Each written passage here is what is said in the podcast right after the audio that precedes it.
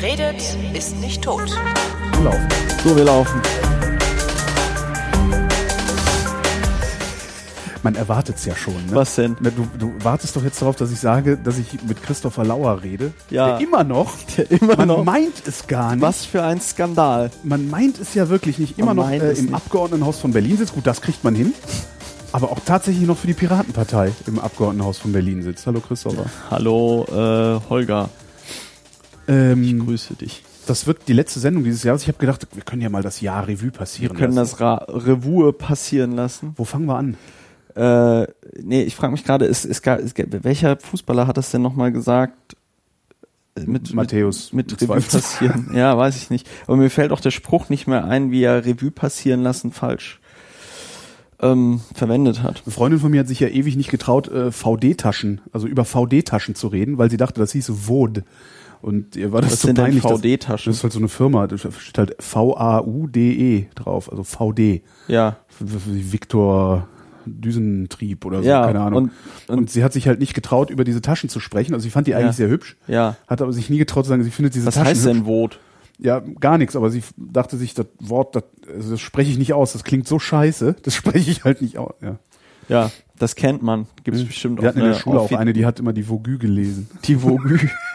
Vogü klingt nach ähm, etwas, wo man, äh, wo man lesen tut, wenn man sich fachkräftemäßig ähm, Mangel. mit, mit, mit Wenn man, meinst, wenn man bei Douglas einkauft. bei Douglas.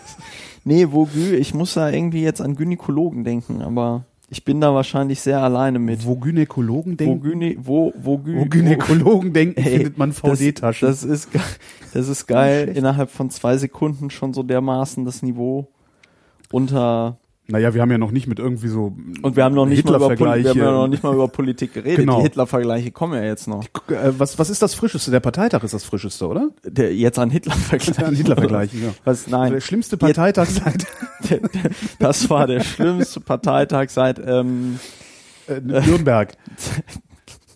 ja, äh, Gab es eigentlich schon mal einen Piratenparteitag in Nürnberg? nee. Nicht. Nee, also kein, kein Piratenparteitag jetzt auf Bundesebene. Mhm. Ich möchte nicht ausschließen, dass es mal einen Parteitag der bayerischen Piraten in Nürnberg gab. Ich bin mir sogar ziemlich sicher, dass ich mal auf einem äh, Piratenparteitag der bayerischen Piraten in Nürnberg war, wenn ich mich jetzt so recht entsinne. Hm. Das war aber noch vor meiner Zeit als Abgeordneter. Diesmal war der Parteitag in Bremen. In Bremen, also in einer richtigen Stadt. hat, sich, hat sich das wieder bewahrheitet, dass überwiegend Leute aus der Region da anreisen? Weil das war ja so die Kritik es- an jedem Parteitag. Ja, ich weiß es äh, nicht. Also es waren halt, es waren halt ähm, ungefähr knapp 1000 Leute akkreditiert. Ist das was- viel oder ist wenig? was ne? halt jetzt für Piraten eher wenig ist, wenn man sich überlegt, dass wir in Bochum, das war zwei Parteitage vorher, da hatten wir so, glaube ich, 2000 Leute akkreditiert. Und das war jetzt für Piraten wenig, also die Halle war auch nicht voll. Ja.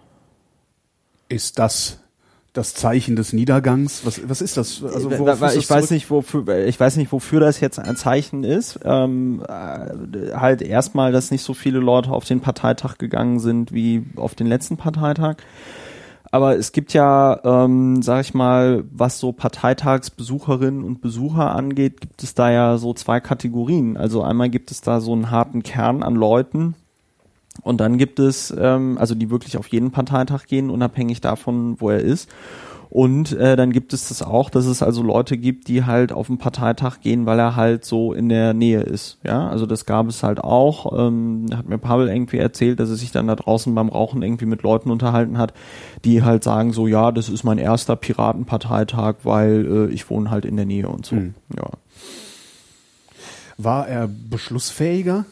Nö, also es Also war. das heißt, kleine Parteitage Äh, nutzen auch nicht mehr. Äh, Nee, also schade.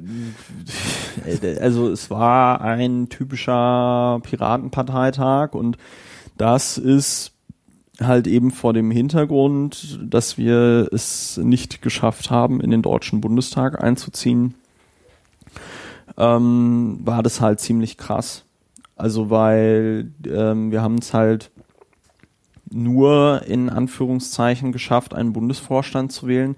Es gab äh, keine Aussprache in irgendeiner Form zum Bundestagswahlergebnis. Ja, also war auch in der Tagesordnung überhaupt nicht vorgesehen, sondern das lief halt mehr so en passant, das in, in so Redebeiträgen so, ja, wir haben halt die Bundestagswahl äh, verkackt und sind halt nicht reingekommen. So, aber es gab jetzt kein, oh, ich habe hier dieses Headset vollkommen falsch aufgesetzt die ganze Zeit. Echt?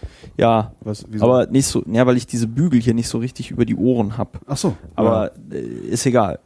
ähm, ja, also äh, es lief dann mehr so en passant äh, äh, am, am Rande des Parteitages in Redebeiträgen so, ja, ja, äh, stimmt, wir waren, wir sind ja nicht in den Bundestag gekommen, ne? Aber es gab jetzt keine Aussprache dazu oder sonst irgendwas, Problemfindung, Analyse, irgendwas. Hätte eine Aussprache geholfen?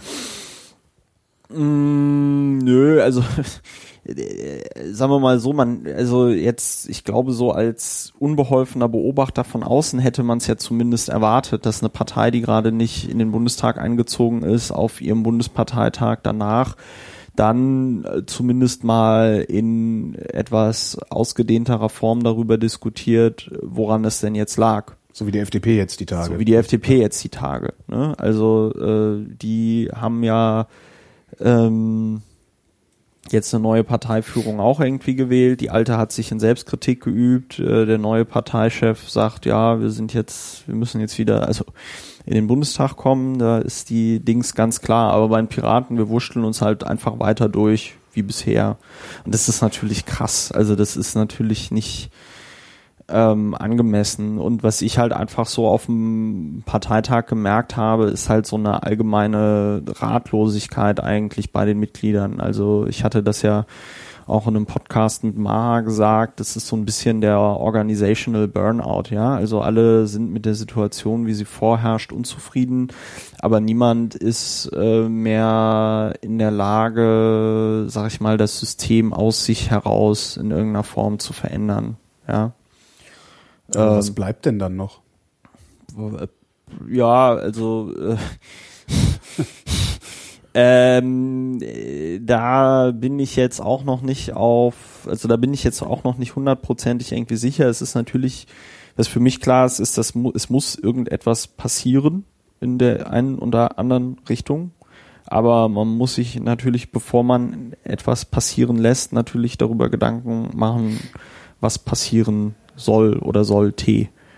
Ähm, da bin ich mir noch nicht so ganz einig mit mir. Es gibt einen neuen Bundesvorstand. Ist, wird der in der Lage sein, Es ist vollkommen egal. Wir hätten da auch einen Bundesvorstand aus, weiß ich nicht, Marina Weißband, Jesus Christus und mir wählen können. Ja, also du äh, kannst, könntest da irgendwie ähm, und wenn du, also wenn du, selbst wenn du jetzt gesagt hättest, okay, wir wählen diesen Vorstand nur nach Kriterien der öffentlichen Wahrnehmbarkeit und fragen uns, wie ist ähm, ähm, wie ist da die Rollenverteilung, wer nimmt welche Aufgaben wahr und alle einigen sich darauf, dass das total supi ist und der Parteitag wählt die mit überwiegender Mehrheit, bla. Also äh, wir haben keine, wir haben nach wie vor keine Strukturen auf Bundesebene in der Partei und das bricht uns so langsam das Genick. Der Alexander Morlang hat nochmal einen schönen Vergleich aufgemacht zur ÖDP. Ähm, die ÖDP krebst halt in ihrem Kernbundesland irgendwo bei Landtagswahlen zwischen zwei und drei Prozent rum. Ist Im Rest des Bundes zwischen 0,1 und 0,5 Prozent. Mhm. Und die haben so um die 5000 Mitglieder und um die 100 kommunalen Mandate. Also die stellen auch in Baden-Württemberg irgendwo mal den Bürgermeister und so, ne? Und Mhm. der macht dann auch mit Sicherheit gute Arbeit. Aber ich glaube, als das Projekt ÖDP gestartet ist, haben die sich das auch anders vorgestellt. So. Und ähm, der Punkt an der Stelle ist, und den Vergleich fand ich dann da an der Stelle auch ganz gut, ähm, dass die Piratenpartei ist halt im Moment in so einer Situation, wo sie äh, zu viel Strukturen im Grunde genommen hat, um äh, zu in der Versenkung irgendwie zu verschwinden. Ja, Mhm. also es wird immer Leute geben, die sich bei der Piratenpartei engagieren und angesichts von drei Prozent Hürden und so wird es wahrscheinlich immer so sein, dass wir auch bei einer, weiß ich nicht, Bezirksverordneten äh, also bei einer, bei einer, bei einer Kommunalwahl, jetzt weiß ich nicht, in Friedrichshain-Kreuzberg oder so, äh, mit ein paar Leuten dann in die Bezirksverordnetenversammlung einziehen oder so. Mhm.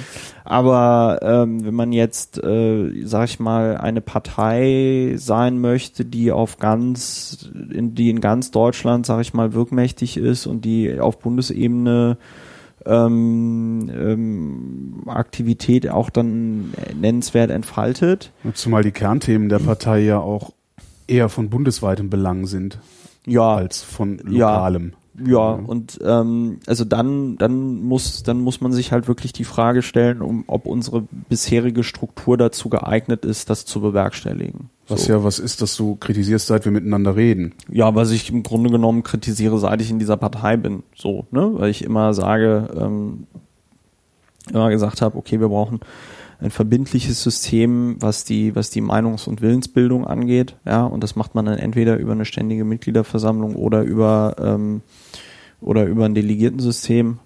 Ähm, und äh, weil man natürlich auch ein, ein, ein, dann Strukturen braucht, die die Partei und Politik fähig machen.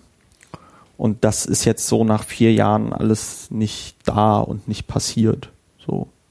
Und es wird auch in Zukunft nicht passieren, wenn ich dich richtig verstanden Naja, habe. also wenn es da jetzt nicht in irgendeiner Form einen Kraftakt gibt, den ich so erstmal im Moment nicht sehe, wird das nicht passieren. Also es kommt nicht die gute Fee, die sagt, schwuppdiwupp, äh, jetzt ähm, gibt es Strukturen und jetzt gibt es Verbindlichkeit und jetzt gibt es ähm, Entscheidungswege und Kampagnenfähigkeit. Ähm, das wird so nicht passieren im Moment. Sondern es wird immer diese, diese, diese Behauptung im Raum stehen, ja, wir sind doch eine Basisdemokratie und Basisdemokratie ist doch total super. Also, ähm, obwohl es nirgendwo in der Partei definiert ist, obwohl mir kein also mir ist nichts bekannt. Also klar, es wird bestimmt. Es wird bestimmt irgendwo in den Anden oder irgendwo in Südchina ein Dorf geben, ja, wo die Leute, weiß ich nicht, total toll basisdemokratisch organisiert sind oder so, ja. Also gibt ja immer dann auch diese Dörfer, die dann Mhm. rausgekramt werden, wo dann wo es dann statt einem Patriarchat ein Matriarchat gibt und man sagt, wo hui, Schwundgeldsysteme auf einmal funktionieren. Was? Schwundgeldsysteme. ja, ja, ja, wo man dann so sagt, seht Nein, her, Wörgl 1913. Sie, seht her, eine, eine Herrschaftsform nur durch Frauen geht auch. Und dann so, juhu. Genau, und das ist übrigens Toll. genauso beschissen wie die, die durch, nur durch Männer geht. Ja, genau. Oder es gibt bestimmt auch irgendwo in Südafrika ein Dorf, wo die Weißen von den Schwarzen unterdrückt werden, Ja, oder? I don't know. Aber das macht ja jetzt irgendwie Unterdrückung oder die Bevorzugung eines Geschlechts oder I don't know, einer Volksgruppe ähm, nicht besser. Ja. Das heißt, es mag sicher irgendwo in den Anden äh, ein Dorf geben, das total toll basisdemokratisch organisiert ist. Aber mir ist halt kein größeres System bekannt, das so organisiert ist und das so funktioniert. Also auch die Piratenpartei ist ja nicht basisdemokratisch ähm, äh, äh, äh, organisiert, sondern eher so äh, ochlokratisch, ne? Also ochlokratisch, das ist äh, so so despektierlich, äh, so die die Herrschaft des, ähm, des der der Straße oder des Pöbels. Und ähm, ich möchte jetzt natürlich nicht alle Mitglieder der Partei irgendwie als Pöbel oder so äh, bezeichnen, aber wer sich mit Internet und Kommunikationsformen im Internet äh, auskennt, dem ist natürlich bewusst, dass sich dort möglicherweise nicht immer die ähm, die, ähm, wie heißt es, die gesittetsten und die ähm, besonnensten zu Wort melden, sondern halt andere Menschen. Das heißt, der Shitstorm definiert irgendwo dann auch die Politik. Der Shitstorm Partei. definiert die Politik, der Shitstorm definiert den innerparteilichen Umgang miteinander. Ähm, der Shitstorm definiert die Handlungsmöglichkeiten der, der Partei. Und ähm, das ist schlecht, weil eigentlich möchte man, also eigentlich, weil, weil es das komplette Gegenteil von dem ist, womit die Piraten meiner Meinung nach mal gestartet sind. Also für mich war das immer ein Projekt, wo man irgendwie so äh, gesagt hat, okay, wir wollen die Beteiligung vieler, aber halt um deren Wissen zu nutzen. Mhm. Ja, also nicht, weil man jetzt per se der Meinung ist, dass ein Gesetz oder eine Entscheidung dadurch besser wird, dass äh, halt irgendwie 80.000 Leute drüber abgestimmt haben, sondern weil man sagt, okay, vielleicht ist unter den 80.000 sind da ein paar Leute, die halt eben besser Bescheid wissen Mhm. und die unkonventionelle Ideen haben, wie man ein Problem lösen kann. Ja, und ähm, ich meine, der, der, der Jewgeni Morozov, äh, das habe ich bestimmt in diesem Podcast schon mal gesagt, hat das ja mal sehr schön formuliert in Bezug auf die Piratenpartei, dass unsere ganzen Forderungen, was jetzt die Veränderung des politischen Systems angeht, ja nicht aus einer Erfahrung innerhalb dieses Systems geboren worden ist und man dann halt eben gesagt hat, so jetzt müssen wir das und das reformieren, sondern dass man irgendwie gesehen hat, okay, irgendwie sind so diese alten Strukturen in Parlamenten nicht mit dem Internet kompatibel und das finden wir jetzt mal per se schlecht und deswegen muss sich da jetzt irgendwas ändern und dann waren halt so Buzzwords Beteiligung, Transparenz, Nachvollziehbarkeit und ähm, die Überraschung für mich war erstmal im Berliner Abgeordnetenhaus, dass man relativ viel von dem, was hier passiert, nachvollziehen kann, weil es halt alles öffentlich ist, aber es halt eben dann kein Schwein interessiert. So. Ähm, und beziehungsweise es interessiert dann immer nur sehr kleine Interessensgruppen und Mhm. das ist dann vielleicht auch ähm, so ein, so ein Grund dafür, warum dann Beteiligung bei den etablierten Parteien so im Verruf ist, ja, weil die sich halt einfach vorstellen, mit wem sie da immer zu tun haben, wenn es da mit irgendeiner, wenn sie da mit irgendeiner Bürgerbewegung oder so äh, äh, zugange sind, ja. Das ist ja vor allen Dingen egal, ob es eine Bürgerbewegung ist oder ein Industrielobby ist. Ähm, Ja. Es ist ja, es ist ja letztendlich dieselbe Art der Beteiligung. Ähm, Es ist, und, ja. und das geht halt oft schief. Das ne? ist mir, das ist mir aber witzigerweise erst im Parlament klar geworden, dass diese, dass diese ganzen, diese ganzen Bürgerinitiativen und so, das ist halt auch knallhartes Lobbying, ja. Und ähm, demgegenüber ist die Piratenpartei natürlich sehr unkritisch, ne? Also weil man dann irgendwie so sagt, ja, ja gut, also es gibt halt, es gibt halt die böse Lobby, das sind halt so die Pharma-Lobbyisten, ja. Und dann gibt's die gute Lobby, das ist halt so diese Grassroots-Bürgerbeteiligungsgeschichte. So.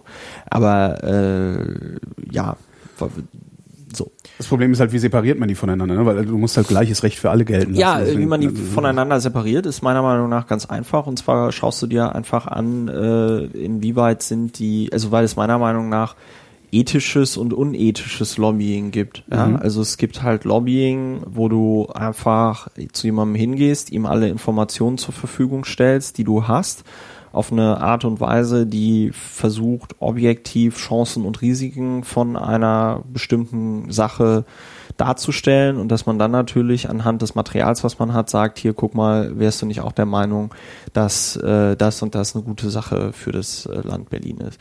Äh, es ist auch meiner Meinung nach noch ethisch, wenn man äh, komplett ein Partikularinteresse herausstellt und das halt ganz offen sagt. Also wenn Ja. man sagt, äh, wissen Sie, ähm, wenn du mir jetzt Wir machen das nur für unsere Aktionäre. ja, genau. Also wenn du, wenn du, wenn du mir, wenn du mir jetzt ähm, äh, hier, weiß ich nicht, Gewerbesteuer für fünf Jahre erlässt, dann sichern wir hier fünf Jahre lang irgendwelche komischen Jobs. Aber das ist halt uns eigentlich scheißegal, diese Ja. komischen Jobs, sondern wir wollen halt einfach Cash machen und uns geht's halt in so einem Wettbewerb halt einfach knallhart darum, wo kriegen wir die besten Konditionen und entweder gibst du uns die jetzt hier oder wir gehen halt woanders hin, musst du jetzt die Entscheidung treffen. Damit könnte ich halt Also auch mit, leben mit offenem Visier wenn man mit verhandeln, offenem ja. Visier da verhandelt. Wobei das Traurige ja ist, dass das halt seltenst passiert. Ne? Also ich Mhm. habe heute eine Mail bekommen von einem Menschen von der Firma Taser International, der gesagt, der gelesen hat, was ich Wir im neuen über Taser. die ne? Taser-Pistolen, die Elektroschocker, der gelesen hat, was ich im neuen Deutschland äh, zu Tasern gesagt habe und er ist jetzt der Meinung, mich mit objektiven Informationen zu Tasern versorgen zu müssen. Was hast du nur gesagt? Wo ich ihm, ja, ich habe ihm dann geantwortet, ich finde das total nett, dass sie mir da jetzt irgendwie schreiben. Ähm, und ich glaube aber nicht, dass sie in der Lage sind, mich mit objektiven Informationen zu Tasern zu äh, versorgen, ja. Äh, weil, äh, und das soll jetzt auch nicht als Angriff gemeint sein, aber ich meine, sie arbeiten für diese Firma und sie würden halt ihren Job nicht machen, wenn sie nicht die Vorzüge dieses ihres Produktes nach vorne stellen würden und die Nachteile marginalisieren. So. Was hast du im ND geschrieben? Ich habe nichts geschrieben. Ich hatte den, äh, die, ich, die, die haben mich ähm, einfach gefragt, weil Wir waren vor kurzem bei der Landespolizeischule. Dabei wurde uns auch demonstriert, wie so ein Taser eingesetzt wird. Und danach gab es dann halt so Diskussionen äh, über die Presse von wegen hier äh, Taser-Einsatz auch bei den Polizisten. Ja, im Moment hat ja in Berlin hat, hat ja nur das SEK-Taser. Mhm. Und dann habe ich halt irgendwie gesagt, nee, Taser sind Quatsch für, für normale Streifenpolizisten. So. Also aus verschiedensten Gründen kann man alles erklären. Also einmal ist ein Taser halt eine Waffe, das Teil ist gefährlich. Die sagen zwar immer, ja, ja, das ist, mhm. das ist nicht, äh, das ist nicht tödlich, ja. Und sagen dann auch immer, ja, ja, aber der Elektroschock, den man da bekommt, der ist ja auch schwächer als der von einem Defibrillator und bla bla bla, da kann jetzt nichts passieren. Aber es ist natürlich Quatsch. Du hast halt, du kriegst halt einen Elektroschock mit einer, ich weiß gar nicht mehr, wie hoch jetzt die Frequenz bei einem Taser war ähm, also wie oft er in der Sekunde den Impuls wechselt. Ähm, ähm, ich glaube, war das, war das, war das 19 oder 20 Mal, ich bin mir jetzt aber nicht mehr so sicher. Also du hast auf jeden Fall, du, du hast ja im, du hast ja im Körper die, die, die, die, die ganze Übertragung von in den Nerven und so, mhm.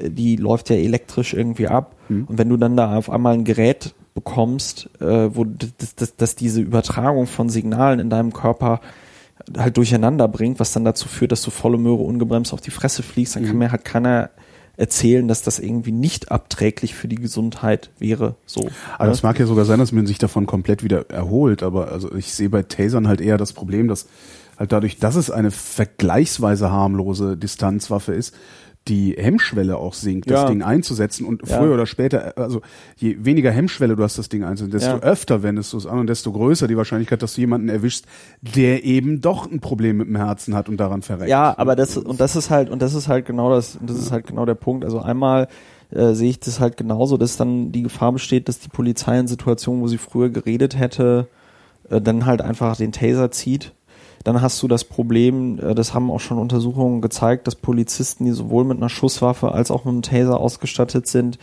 langsamer reagieren, weil sie dann in der Situation versuchen abzuwägen, so, hm. soll ich jetzt meine Schusswaffe benutzen, soll ich jetzt den Taser benutzen?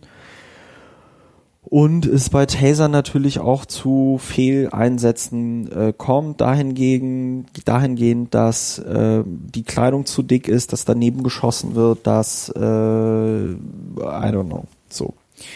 Ähm, und es ist halt so eine komplette Phantomdebatte. So, mhm. aber äh, da habe ich mich halt sehr gewundert bei diesem, bei diesem Heini, weil der dann auch in seiner Mail schrieb, ja, er würde mich gerne mit objektiven äh, Informationen äh, äh, versorgen, um mich dann in die Lage zu versetzen, eine bestmögliche Entscheidung für die Bürgerinnen und Bürger zu treffen und auch für die Beamtinnen und Beamten. Äh, äh, gerade vor dem Hintergrund meiner politischen Fürsorge, meiner Fürsorgepflicht als Politiker und so, wo ich mir schon auch so ein bisschen bedrängt vorkam, weil, ja, ich, mir so, weil ich mir so gedacht habe, okay. Wenn es schief geht, machen wir dich verantwortlich, Lauer. Genau das heißt. nee, nee, also aber das ist halt, aber das ist halt irgendwie so, wo ich mir so gedacht habe, ja gut, aber wenn du derjenige bist, der mir, der, der die Taser verkauft, ja, dann wirst du mir nicht sagen, dass ich meiner Fürsorgepflicht nachkomme, wenn ich keine Taser kaufe. Ja, also so eine so eine komische emotionale Erpressung, wo ich direkt schon irgendwie so einen Hals kriege. Denkst du, diese emotionale Erpressung kommt bei deinen Kollegen besser an? Also, dass die Ach. weniger dagegen gefeit sind, weil die vielleicht Weiß ich nicht. Also ich, man ab? weiß ich nicht, aber ich kann mir schon vorstellen, mh, mh, klar, wenn du irgendwie dann so Sicherheitspolitiker hast und dann, ich weiß ja nicht, was der da einem dann in so einem Gespräch alles erzählen will, aber dann wird es wahrscheinlich auch wieder so schöne Beispiele geben von irgendwelchen Selbstmördern, die nicht aufgehalten werden konnten, von irgendwelchen Amokläufern, die nicht aufgehalten werden konnten, von irgendwelchen Kindern, die gestorben sind. Das sind ja dann immer so die Beispiele, die gebracht mhm. werden. Und dann wird einem immer so gesagt, ja, Herr Lauer hätte, hätte Fahrradkette. Und wenn dann alle damals mit einem Taser rumgelaufen wären, dann wäre das nicht passiert. Also ich meine, mit der Logik werden ja in den USA auch Waffen verkauft, dass mhm. man irgendwie sagt, ja, wenn wir alle eine Waffe hätte, hätten, dann würde ja niemand eine Waffe ziehen, weil dann würde er ja wissen, dass wenn er schießt, dann würde er auch von anderen erschossen werden. So. Also ich will halt nicht durch eine Welt laufen, ähm, wo die Polizei irgendwie Elektroschocks verteilt. Ähm, das ist halt eine Waffe, die ist gefährlich. Es gibt da Untersuchungen von Amnesty International, wo da über 300 Leute gestorben sind in einem Zeitraum von 2001 bis 2008 äh, an Tasern. Und ähm, klar, dann wird dir wahrscheinlich von so einem Taser-Lobbyist wieder erzählt, dass das alles ähm, gar nicht so war und die sind halt alle an anderen Sachen gestorben, aber ist klar, ich meine, wenn du jemanden, wenn jetzt jemand, wenn jetzt jemand angeschossen wird und dann stirbt diese Person an, verblutet dann, ja, kannst du natürlich auch sagen, ja, nee, der ist jetzt nicht an der Kugel Nee, der gestorben. ist an Der ist, halt, Blutverlust gestorben. der ist halt am Blutverlust gestorben. Dann denke ich mir halt so, ja, cool.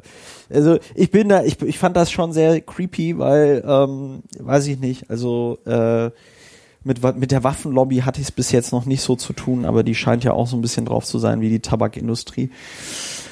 Ähm, wir waren aber eigentlich beim Thema Lobbying und ethisches und unethisches Lobbying und Bürgerbeteiligung und der Frage, wie das denn mit den Strukturen in der Piratenpartei ist und beziehungsweise der Frage, gibt es denn irgendwo auf der Welt eine funktionierende Basisdemokratie? Und da war ich ja der Meinung, dass es eben keine funktionierende Basisdemokratie gibt, insbesondere weil sie nie irgendwo mal von irgendjemandem äh, definiert worden ist, ja.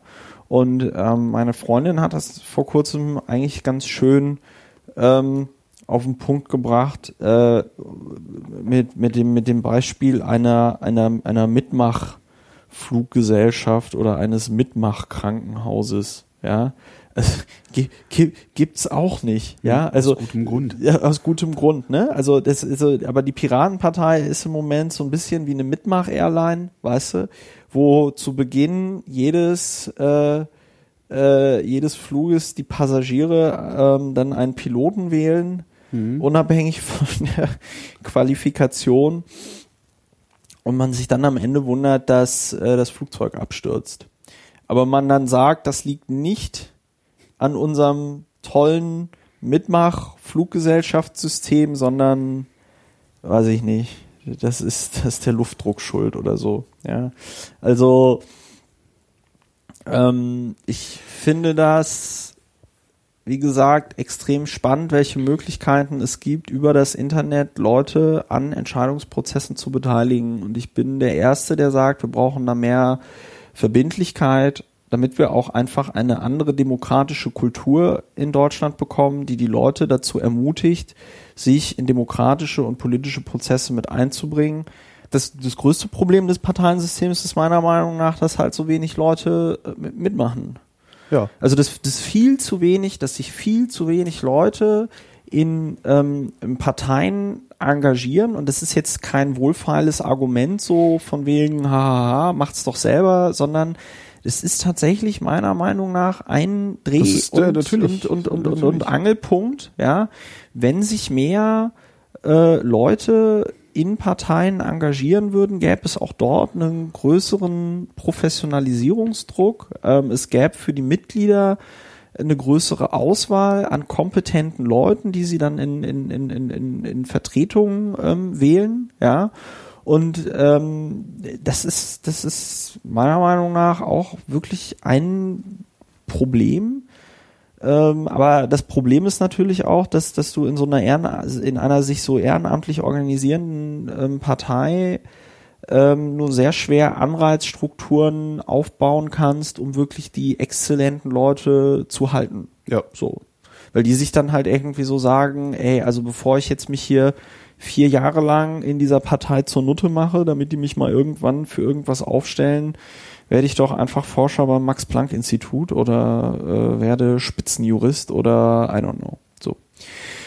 Ähm, Aber und dann hast du das Problem ja, dann, dann bleibt das Problem ja, egal wie viele sich engagieren. Obwohl, vielleicht ist unter 100 einer. Weiß ich nicht. Also, naja, also sagen wir mal, sagen wir mal so. Ich denke, je mehr Leute sich da engagieren würden, desto, äh, also ich- da, ich bin da einfach der Meinung, viel hilft viel. Ja, also je mehr Leute sagen, okay, während meines, äh, während meiner anderen Arbeit engagiere ich mich auch politisch. Und zwar nicht halt in irgendeiner Bürgerbeteil also Bür- Bürgerinitiative, die halt irgendein Partikularinteresse ähm, vertritt, sondern halt wirklich innerhalb einer Partei. Ähm, ja, aber die Piraten hätten das Zeug dazu gehabt, genau diese Partei zu werden oder die erste Partei zu werden, die es genauso macht. ja, Und das ist aber mal so richtig in die Hose gegangen. Ne? Das ist richtig in die Hose gegangen. Ist das überhaupt zu retten? Das ist doch gar nicht zu retten. Was ich nicht verstehe, ist, dass also so, so eine Partei wie die FDP jetzt, obwohl wer weiß, was der Lindner noch macht, Ja. aber das wäre die Gelegenheit für die FDP, äh, wieder auf die Beine zu kommen. Einfach zu gucken, was haben die Piraten eigentlich vorgehabt, was haben sie falsch gemacht, was können wir davon abgucken. Ja, also äh, ich, ich schließe das auch nicht aus. Ich meine, Christian Lindner ist, äh, ist äh, ich halte den schon für einen, für einen sehr fähigen äh, Typen. Ähm, und äh, ich halte den auch für intelligent genug, die FDP jetzt auf eine ähm, sozialliberale Schiene auszurichten und einfach zu sagen, okay, also dieser ganze neoliberale Quatsch, äh, da sehen wir ja, wo der uns äh, hingebracht hat. Vielleicht äh, machen wir mal was anderes. So. Äh, Die FDP zumindest, wobei ich natürlich deren genaue Parteistrukturen auch nicht kenne, hat zumindest das Gerüst, Ja. um solche äh, Veränderungsprozesse innerhalb ihrer Partei abzubilden. So. Und Ne? vor allen Dingen auch die Entscheidungsprozesse äh, Ja, dann auch Beschluss werden ja, zu lassen. Wobei man, Also, wobei man natürlich auch sagen kann, ähm, eine Partei, äh, die deren, deren, deren, deren Struktur es ermöglicht, dass so Leute wie Philipp Rösler Vorsitzender werden und ähm, äh, Rainer Brüderle Spitzenkandidat für die Bundestagswahl, die hat natürlich auch noch ganz andere Probleme. ne? Also äh, da scheinen, da ist So es ja, da, da, da scheinen, da scheinen die Strukturen ja auch nicht funktioniert zu haben. Ne? Ja. Also, also jemand, der mit gesundem Menschenverstand irgendwie rangeht und sagt so, ja, wir, wir, wir, wir also ohne jetzt Rainer Brüderles Leistung in irgendwelchen das Dingen war halt auf so vielen Ebenen falsch, zu, das zu zum wollen. Jahr 2013 ja. so Ich zu finde auch, ich finde auch, ich finde es auch krass und scheiße, wie da der Stern versucht hat, ihm da irgendwie ans Zeug zu flicken oder wie man das nennt. Mhm. Aber ähm, ja, hätte, hätte Fahrradkette. Nein, ähm, die Piratenpartei ähm, ist tatsächlich an so einem Scheideweg, äh, sich entweder durch irgendein Wunder äh, selbst zu reformieren, ja, oder eben äh, halt so eine Internet-ÖDP zu werden. Weil hier in Berlin werden wir, wie gesagt, immer drei Prozent für Bezirksverordnetenversammlungen bekommen. Und hier in Berlin werden wir, je nachdem wie die politische Großwetterlage ist, wahrscheinlich auch äh, äh, noch in der Lage sein, wieder in, in, in, in ein Abgeordnetenhaus einzuziehen oder so. Ja, wenn man da einen intelligenten Wahlkampf macht. Ähm, aber das ist ja nicht das, was die Partei mal, mal wollte. Ist die Frage, ob die Partei überhaupt mal irgendwas wollte. Also der, der Punkt ist halt, das wurde, dieses ganze Piratenprojekt, ich meine, wir, die, die, das hat sich halt 2006 gegründet, aus, äh, wie ich das im Nachhinein so wahrnehme, eher aus so einer Laune heraus und war halt So sah es zumindest aus. ja, und war halt eher, und war halt eher, obwohl es jetzt die, die, die Form einer Partei hatte, ja, war das schon eher sowas wie eine NGO, ja, also so, so eine, so eine Art, ja, also es, es war eher sowas wie jetzt ein, ein, ein, ein Föbut oder ein Chaos Computer Club, weil Ja. ich glaube, dass von den Leuten, die damals die Piratenpartei gegründet haben, dass nie jemand so richtig in Erwägung gezogen hat, dass diese Partei irgendwann mal in ein Parlament kommt. Ich hatte auch ähm, lange Zeit, also das eigentlich habe ich das Gefühl immer noch, wenn ich die Piratenpartei mir angucke, jetzt mit, mit Ausnahme natürlich von den ähm, Abgeordneten, die die Partei jetzt stellt, dass die meisten auch überhaupt noch nicht entweder begriffen haben oder auf Biegen und Brechen nicht einsehen wollen, dass unser politisches System bestimmte Spielregeln hat, an die man sich auch halten muss, um in diesem System überhaupt irgendwo erstmal an eine Position zu kommen, was verändern zu können an den Spielregeln. Und äh, das stützt diese NGO NGO-These oder die Ja, aus, aus, äh, die, die, die Kommentare gab es ja auch nach der Niedersachsenwahl oder so, ne, dass man irgendwie gesagt hat, ach super, jetzt sind wir wieder bei zwei Prozent, jetzt ist das wieder alles. Das hat verschiedene Gründe. Also einmal, das hatte ich auch schon mal, glaube ich, irgendwann gesagt, einmal so einen psychologischen Grund, glaube ich, dass in der Piratenpartei viele Leute sind, die das, ähm, die eher dazu in der Lage sind, mit ähm, Niederlagen mit umzugehen, Niederlagen als mit Erfolgen. umzugehen Mhm. als mit Erfolgen. Ja, also ich glaube, das, was die Partei wirklich am meisten überfordert hat, war dieser arschgeile Erfolg 2011. Die 13 Prozent oder was Die, war das? ne? die, die siehst du, wird immer Also, mehr. Äh, nee, war äh, das- die, nee, das waren 9 Prozent, Nee, also ich mein- ich meinte diese 8,8,9. Umfrage, also dieses- und zwischendurch waren wir bei 13 Prozent bundesweit in den Das meinte Umfragen. ich, ja. mhm. das, das hat die Partei einfach hart überfordert, ja, weil man überhaupt nicht wusste, was man damit jetzt machen soll, wie man daraus auch politisches Kapital ähm, äh, schlägt. Ja, das ist ja nicht mal euch gelungen. Also ich meine, euer erstes Jahr im Abgeordnetenhaus war ja auch ein, ein äh, äußerst bizarre Achterbahnfahrt strecken. Ja, wobei, wobei, wobei das witzig ist, weil sich Pavel vor kurzem mal mit einem ehemaligen Senator äh, äh, äh unterhalten hat und der meinte, äh, also die Art und Weise, wie die Piratenfraktion unter Beschuss genommen worden ist, jetzt in den letzten zwei Jahren, ähm, auch durch die Medien, ja. äh, sei für Berliner Verhältnisse vollkommen, vollkommen out of proportion. Mhm. Also vollkommen, er meinte selbst, also er sagte für Berliner Landespolitik, ja, so out of alles, ja, äh, äh, wo er meinte, also selbst er als Senator hätte da äh, hätte es da irgendwie einfacher gehabt. Er sagt, in der Zeit, in der er Senator war, hätte, hätten ihm dann die Medien versucht, einmal richtig krass äh, äh, ans Bein zu pinkeln. Das hätte er dann auch äh, hingekriegt so. Aber er sagte, was da jeder einzelne Abgeordnete von uns irgendwie erlebt hat, vollkommen, vollkommen hat er eine, hat er eine Theorie mitgeliefert, warum das so war? Nö. Ja gut, also ich meine, die ich weiß, nö, also naja, ich habe halt eine, ich habe halt eine persönliche, ich habe halt eine persönliche äh, Theorie jetzt, aber äh, ja, die, die, der, dieser ehemalige Senator hat da jetzt nichts zu geliefert. Und wie ist deine?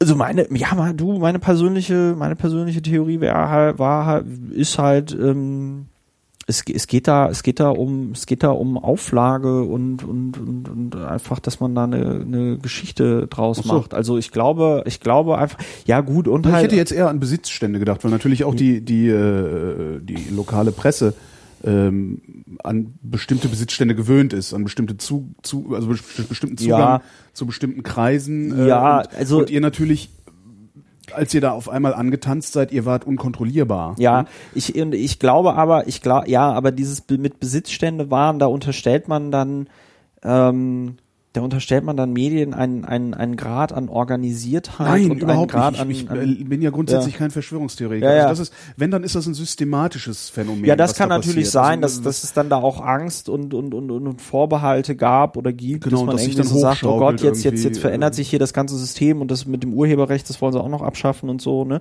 Also, Mhm. das kann ich mir schon gut vorstellen, aber, ähm, also dieser Einzug ins Abgeordnetenhaus, Abgeordnetenhaus, das war ja im Grunde genommen so ein, so ein Sechser im Lotto Ja. für die Medien, weil du auf einmal hier in Berlin, wo sie halt alle sitzen, ähm, 15 ähm, äh, b- neue potenzielle Leute hattest, die irgendwie ähm, für Nachrichten sorgten, weil du mit der Begründung, das sind die Piraten und das ist neu, wirklich aus jedem Scheiß Ja. äh, äh, einfach die Story machen konntest. So, ne?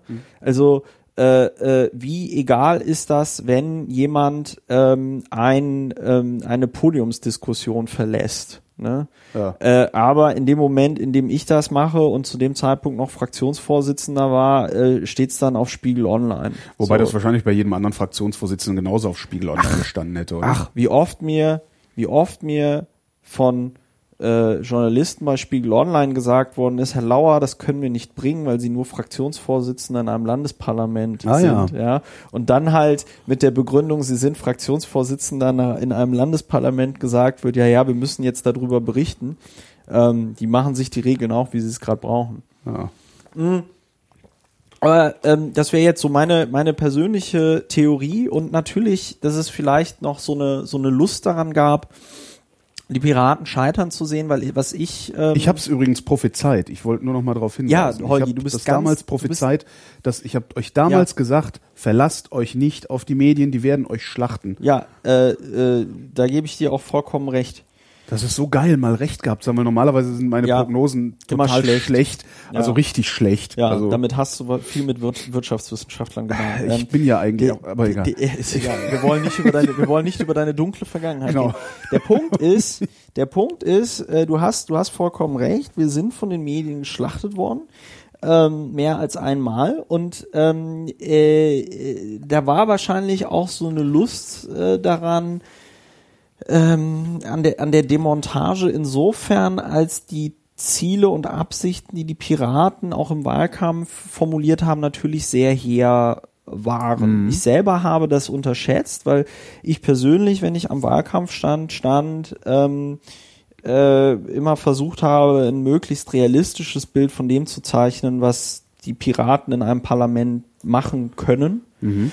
Und die öffentliche Wahrnehmung war aber, glaube ich, echt so, boah, jetzt kommen die Piraten und jetzt wird alles anders und jetzt Ja. machen die die Politik ganz toll. Ja. So.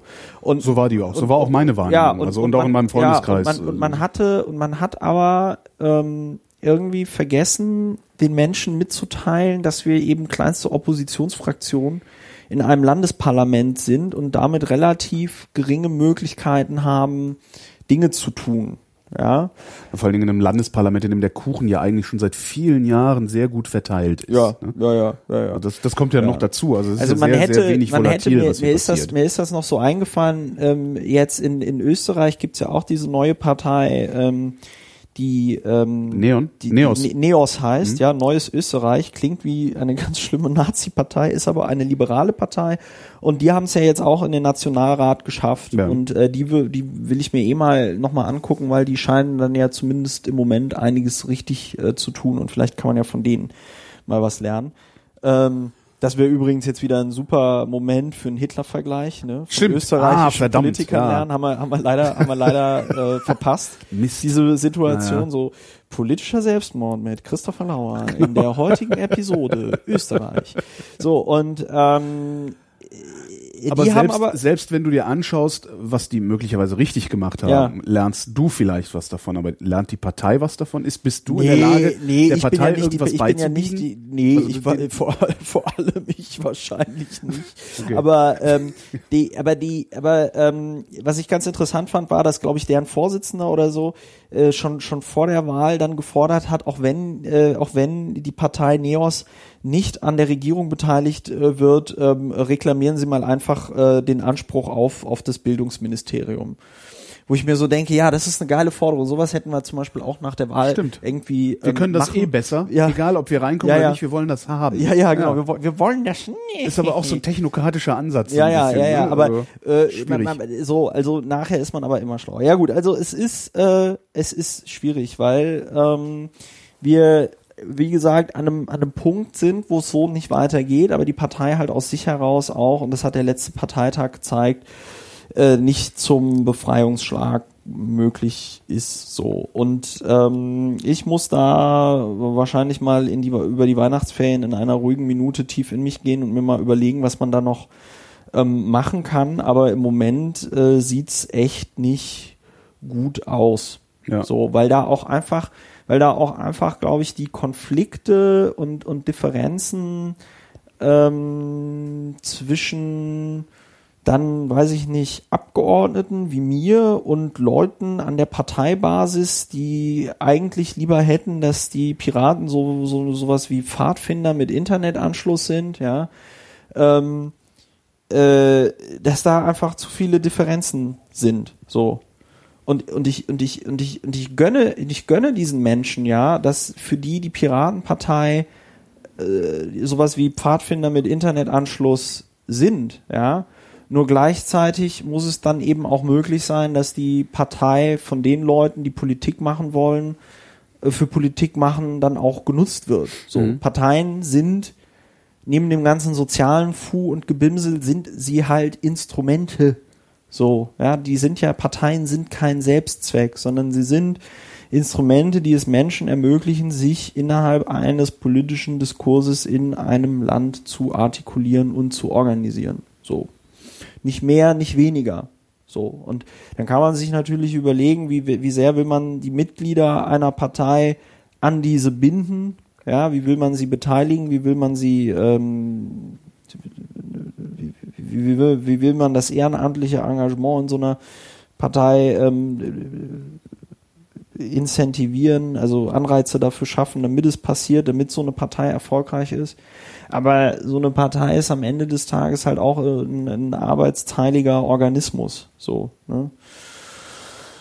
Ah, und im Moment, wie gesagt, äh, Ist denn auf diesem Parteitag überhaupt irgendwas beschlossen worden? Ja, ich glaube, es wurde beschlossen, dass, äh, dass Vorstandsmitglieder, wenn sie äh, kein, nicht über die finanziellen Mittel verfügen, dass sie dann eine Entschädigung durch die Partei in Anspruch nehmen können, die dann durch die Partei gezahlt wird. Was ich erstmal sehr gut finde. Aber das ist weit entfernt von einem Gehalt. Äh, ich weiß nicht, was da genau beschlossen worden ist. Das wir haben, die, wir haben wieder die meiste Zeit mit Wählen verbracht und mit, mit, mit so absurden GO-Debatten und so. Also da bin ich halt. Da Geschäftsordnungsdebatten. Habt Ja. ihr das? Warum? Warum? Ja, ey, frag mich nicht. Ich war, da war, da war ich aber auch echt gepisst, weißt du, du hast halt Leute, die bereiten diesen Parteitag vor. Ja. ja wochenlang. Ja, die machen sich Gedanken über eine Geschäftsordnung, über eine Wahlordnung, über das Ja. Wahlverfahren. Die machen sich Gedanken über eine Tagesordnung. Ich habe das ja selber gemacht, als ich noch im Bundesvorstand war äh, und, und den Parteitag in Chemnitz vorbereitet habe. Und dann kommen da auf den letzten Drücker irgendwelche Arschkrampen aus der Schonung und äh, und, und, und schlagen da alternative Geschäftsordnungen und Wahlordnungen und Tagesordnungen irgendwie vor. Und da habe ich null Verständnis für, null, gar Nee. nicht, gar nicht, gar nicht. Also nie, nie, nie, Das ist das, die Trollen dann, oder? Die wollen, Ja. die wollen blockieren und wei- bremsen weiß ich oder was nicht, weiß wollen ich die? nicht. Da war, da war, da war unter anderem hier vom, vom Patrick Breyer, der ist äh, Mitglied des Landtages in Schleswig-Holstein. Der stellt sich dann dahin und sagt, ja, äh, lasst uns heute die Satzungs- und äh, Geschäftsordnungsdebatten sparen. Lasst uns heute das Europaprogramm beschließen. So, sag mal, auf, auf, auf was für einem Planeten lebt der? So Partei gerade vollkommen Bundestagswahl verkackt. Wir müssen laut Satzung einen neuen Bundesvorstand wählen. Und dann, ja, lasst uns die Satzungsdebatten sparen, lasst uns über das Europaprogramm reden. Das ist, das ist ein Typ, der sich äh, äh, gegen, gegen die, gegen die äh, ständige Mitgliederversammlung ausspricht. Weil das mit Datenschutz und so, das ist ja ganz problematisch. Und das ist halt, das ist halt eine, eine, eine, eine, eine, äh, ein Grad an, an, an Bigotterie und kognitiver Dissonanz, da schnall ich halt ab. Ne? Also, also auf der einen Seite ähm, dafür mitverantwortlich sein, dass die Partei noch immer kein verbindliches Meinungsbildungstool äh, über das Internet hat und dann aber gleichzeitig auf einem Parteitag sagen, ja, wir haben noch keine Zeit, wir müssen jetzt ganz schnell das Europaprogramm beschließen. Äh, Das ist, das, da, da, da, da, da geht mir das Messer in der Hose auf.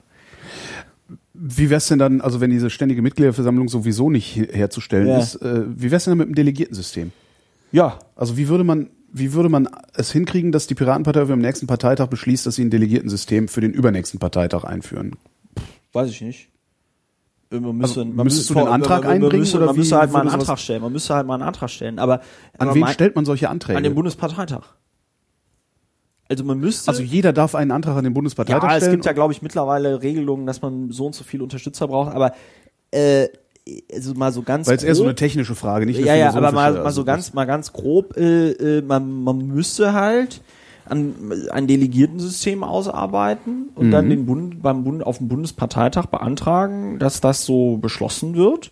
Und wenn die Partei das so beschließt, dann kriegt die Partei ein Delegiertensystem. So. Aber es ist wahrscheinlich genauso auszuschließen wie eine ständige Mitgliederversammlung. Also ich glaube, da würden die Leute noch eher eine ständige Mitgliederversammlung beschließen als ein Delegiertensystem. Also ähm, äh, und das ist ja auch und das ist ja auch psychologisch ist es ja auch ganz klar. Also niemand beschließt auf einer Versammlung, dass äh, man am zum nächsten Mal dann quasi wahrscheinlich nicht mehr hinkommen darf. Ja. Wobei meine, wobei meine, wobei meine Prognose wäre, wenn wir ein Delegiertensystem beschließen würden, ja, würden wahrscheinlich noch immer dieselben Leute auf so einen Bundesparteitag kommen, die äh, auch jetzt dahin gehen. Nämlich die aktiven Piratinnen und Piraten, die da eh hinfahren, ja. Und dann lassen sie sich halt Lassen sich ja einer trotzdem weiter betrollen. Dann Also- lassen sie sich auf einer Delegiertenversammlung halt zu Delegierten wählen. Ja gut, ob das dann weiterhin so Trollen, Trollen ermöglichen würde, weißt du, eine Delegiertenversammlung ist ja schon was anderes. Eine Delegiertenversammlung hat ja den Vorteil, ähm, dass die Leute namentlich bekannt sind. Also wenn du, wenn, wenn jetzt der Berliner Landesverband Ja. äh, auf den nächsten Bundesparteitag 10 oder 20 Delegierte entsenden würde, Ja. ja, dann müssten die ja vorher gewählt werden. Ja. Dann sind die ja namentlich bekannt.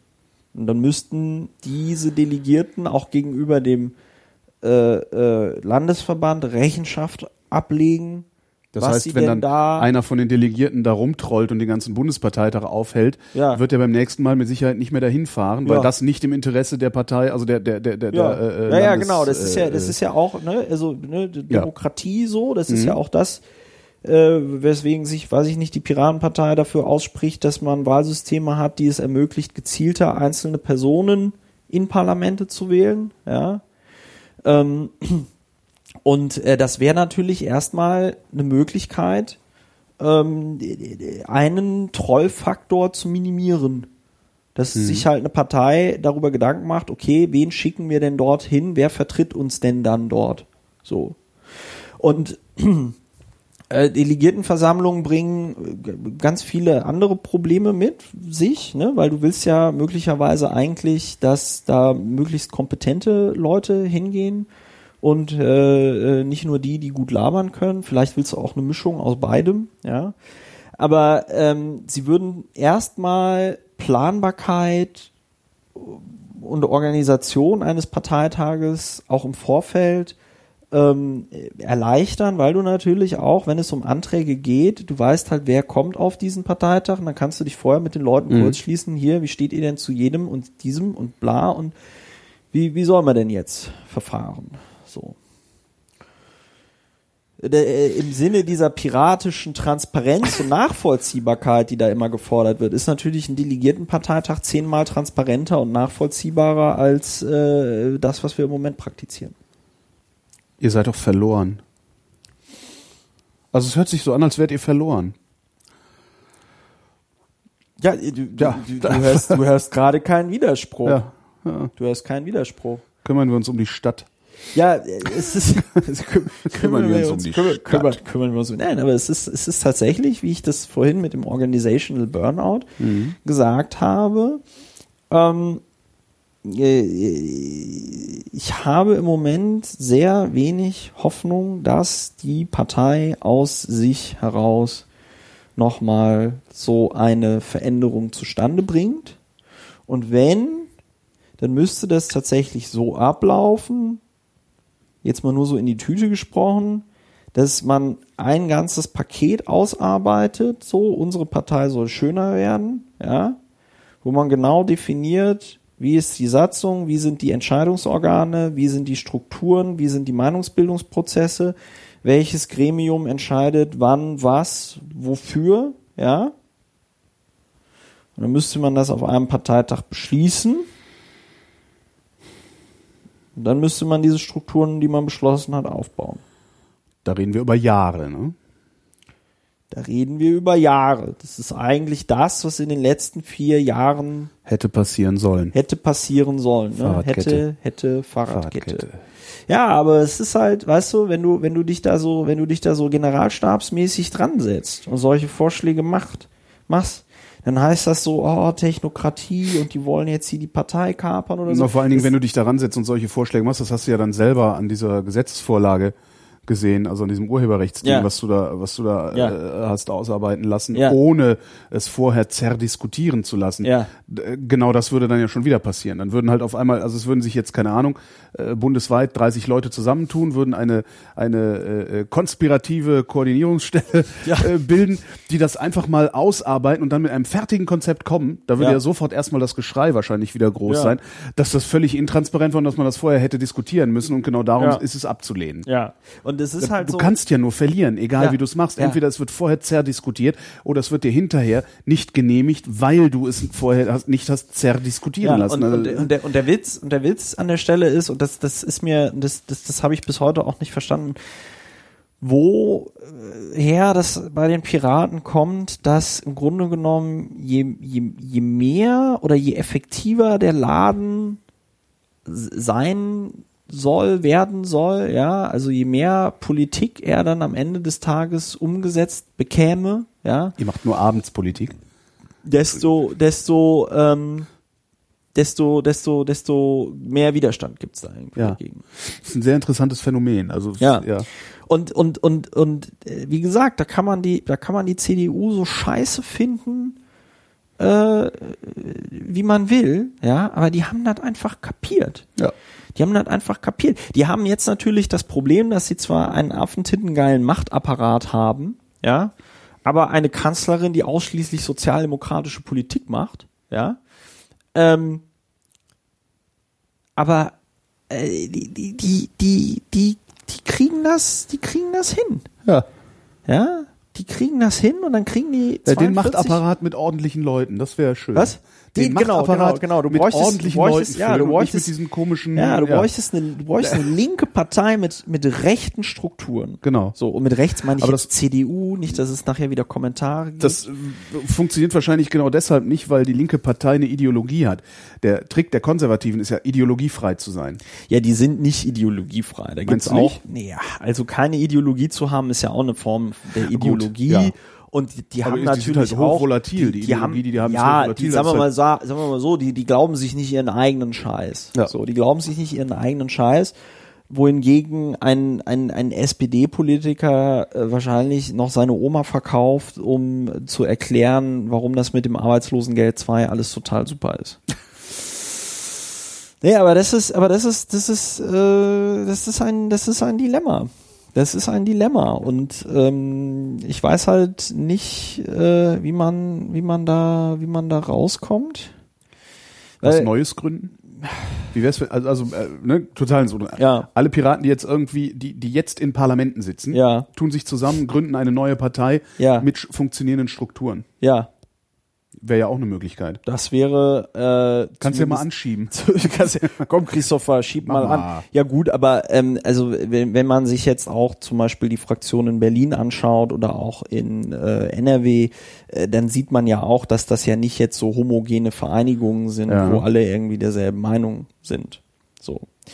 Äh, Das heißt, eine solche Sache, also jetzt spüren wir das mal durch, eine, eine Part, wenn, wenn es wirklich aus der Pirat, also wenn jetzt wirklich Mitglieder der Piratenpartei hingehen würden und sagen würden, ja, Lessons learned, ja, so, na, so ne, jetzt beim ersten Startup habe ich jetzt kapiert, was, was man, welche Fehler man nicht machen sollte und jetzt gründe ich quasi die zweite Firma und bin der Meinung, dass die noch erfolgreicher wird. PDP, die Piratisch-Demokratische Partei. Ja, die Deutsche Netzunion.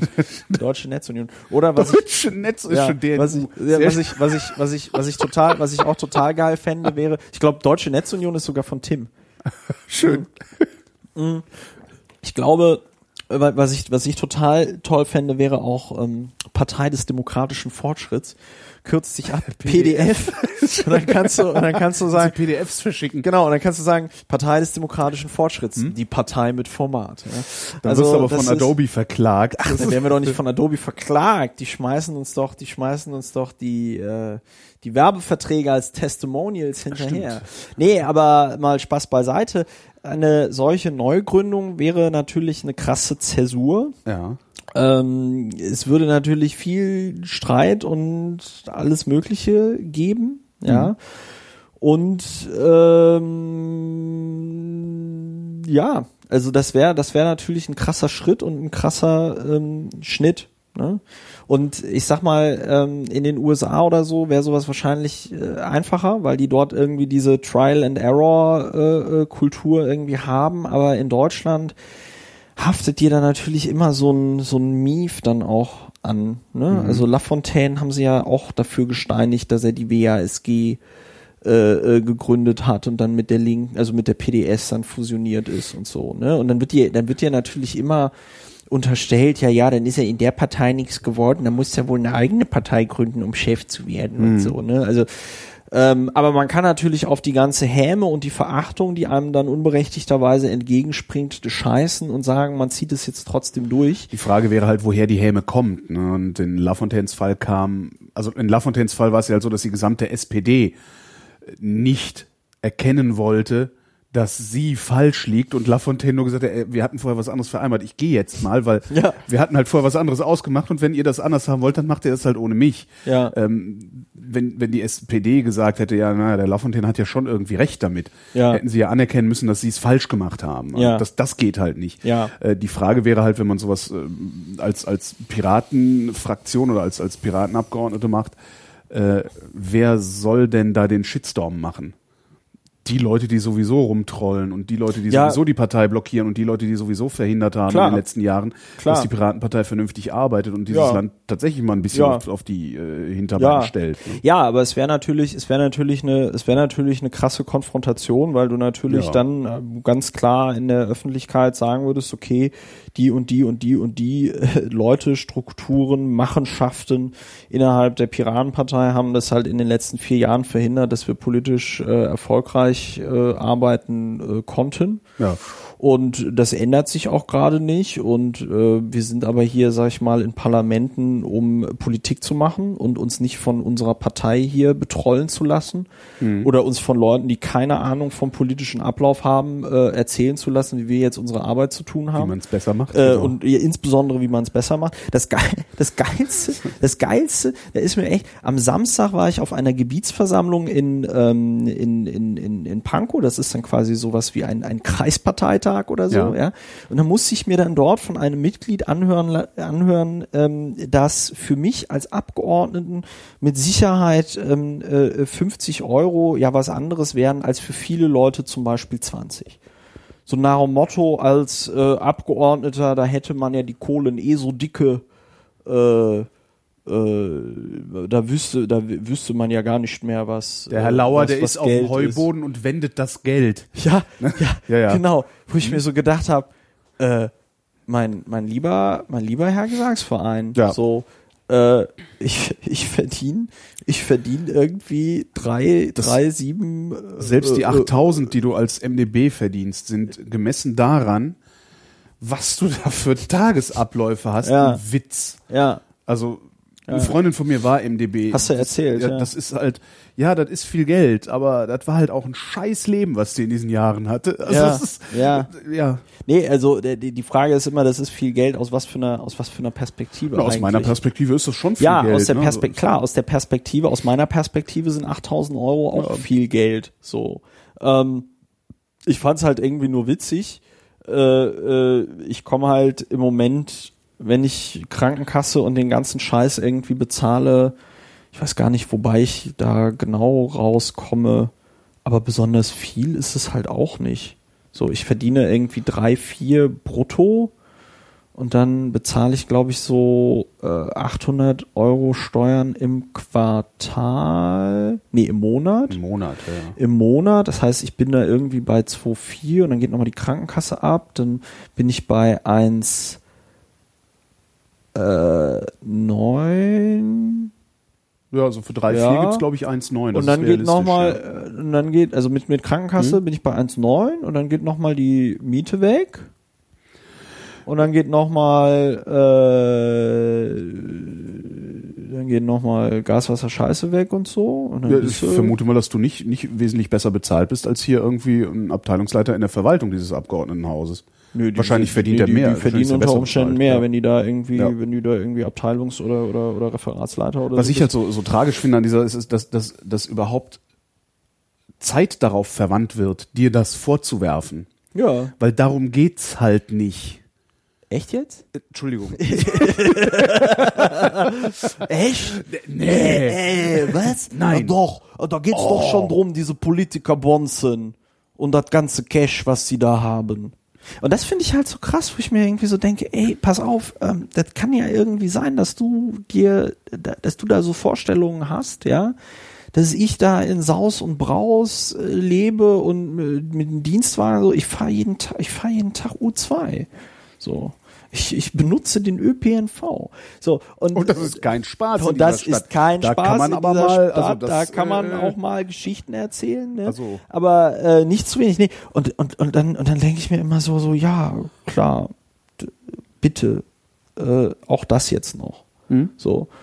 Und, und das ist halt so, das ist dann halt so apolitisch, so, da werden halt diese Vorurteile gegenüber der Politik und der politischen Klasse innerhalb der Partei äh, reproduziert, Mhm. ja. Äh, wo ich mir dann echt so denke, so, puh. Und das, das ist halt, das ist halt die Scheiße. Das heißt, die Partei ist, äh, oder zumindest Teile der Partei sind ihre eigene Opposition. Was ja auch nun wieder nicht unbedingt schlecht ist, weil Diskussion ja auch hilft. Aber es ist halt auch keine Diskussion. Ja, du, Diskussion, ja, da, aber ne? Diskussion, ja. aber hör mal, Diskussion in der Sache. Diskussion in der Sache. Also Diskussionen darüber, hier äh, äh, ist denn ist denn jetzt, weiß ich nicht, der Output der Piratenfraktion im äh, Berliner Abgeordnetenhaus, ist der denn dem angemessen, was wir von einer solchen Fraktion erwarten? Ja, wir als Landesverband hätten gerne dieses und jenes und lalala und bitte doch mal so. Ähm, und das, das kommt auch, und das kommt auch in Berlin nicht. So, das kommt. Ich saß zum Beispiel beim Thema Kulturpolitik immer mit denselben drei, vier Leuten hier im Abgeordnetenhaus, wenn wir da, äh, äh, äh wenn wir da äh, dieses parteiweite Treffen Kulturpolitik gemacht haben. Also mhm. Also jetzt vom Berlin Landesverband. Ja. Und die vier waren auch aktiv. Ja, und die haben auch einen super Input irgendwie geliefert. Aber das ist natürlich nicht das, wie sich diese Partei nach außen hin gibt.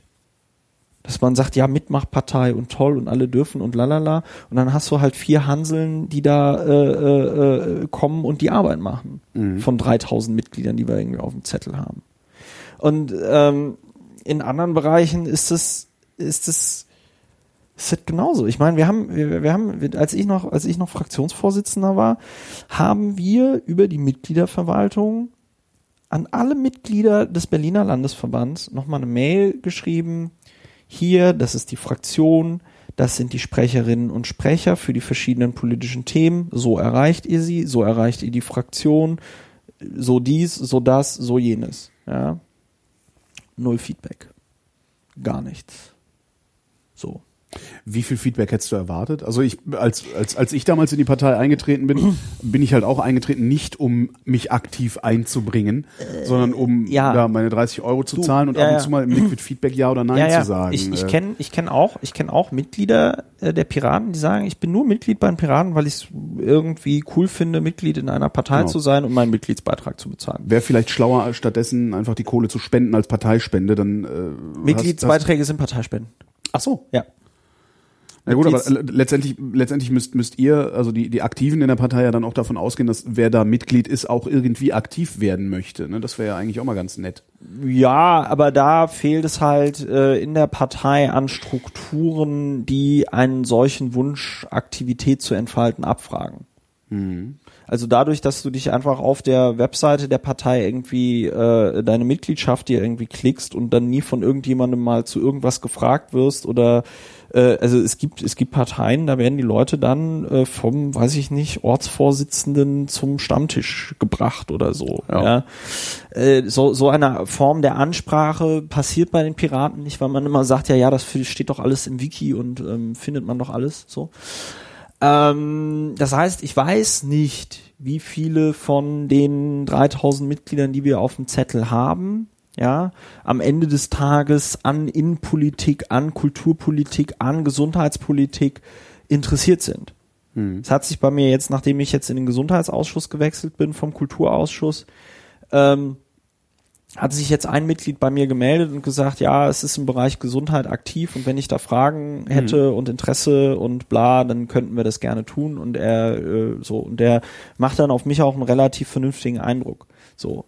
Und was was was ich halt, was ich halt schon gut fände, wäre, wenn die Partei inhaltlich programmatisch zu den äh, von ihren Entscheidungen her und von ihren Strukturen her natürlich ein Gegengewicht zu dem bildet, was eine Fraktion macht, weil wenn das nicht passiert, hast du die Situation, dass du ähm, dann eben eine Fraktion hast, die waltet und schaltet und die gesamte mediale Aufmerksamkeit hat und halt eben einen Landesverband, der unter ferner liefen ähm, hm. äh, äh, läuft. Ich meine, man sieht das ja bei der SPD. Also die äh, beschließt in Berlin halt ständig äh, äh, Dinge als Landesverband ja. und die Fraktion macht dann im Abgeordnetenhaus das genaue Gegenteil. Aber dann hast du zumindest noch diese politische Auseinandersetzung mhm. innerhalb der Partei und dann müssen sich die Abgeordneten dafür äh, rechtfertigen.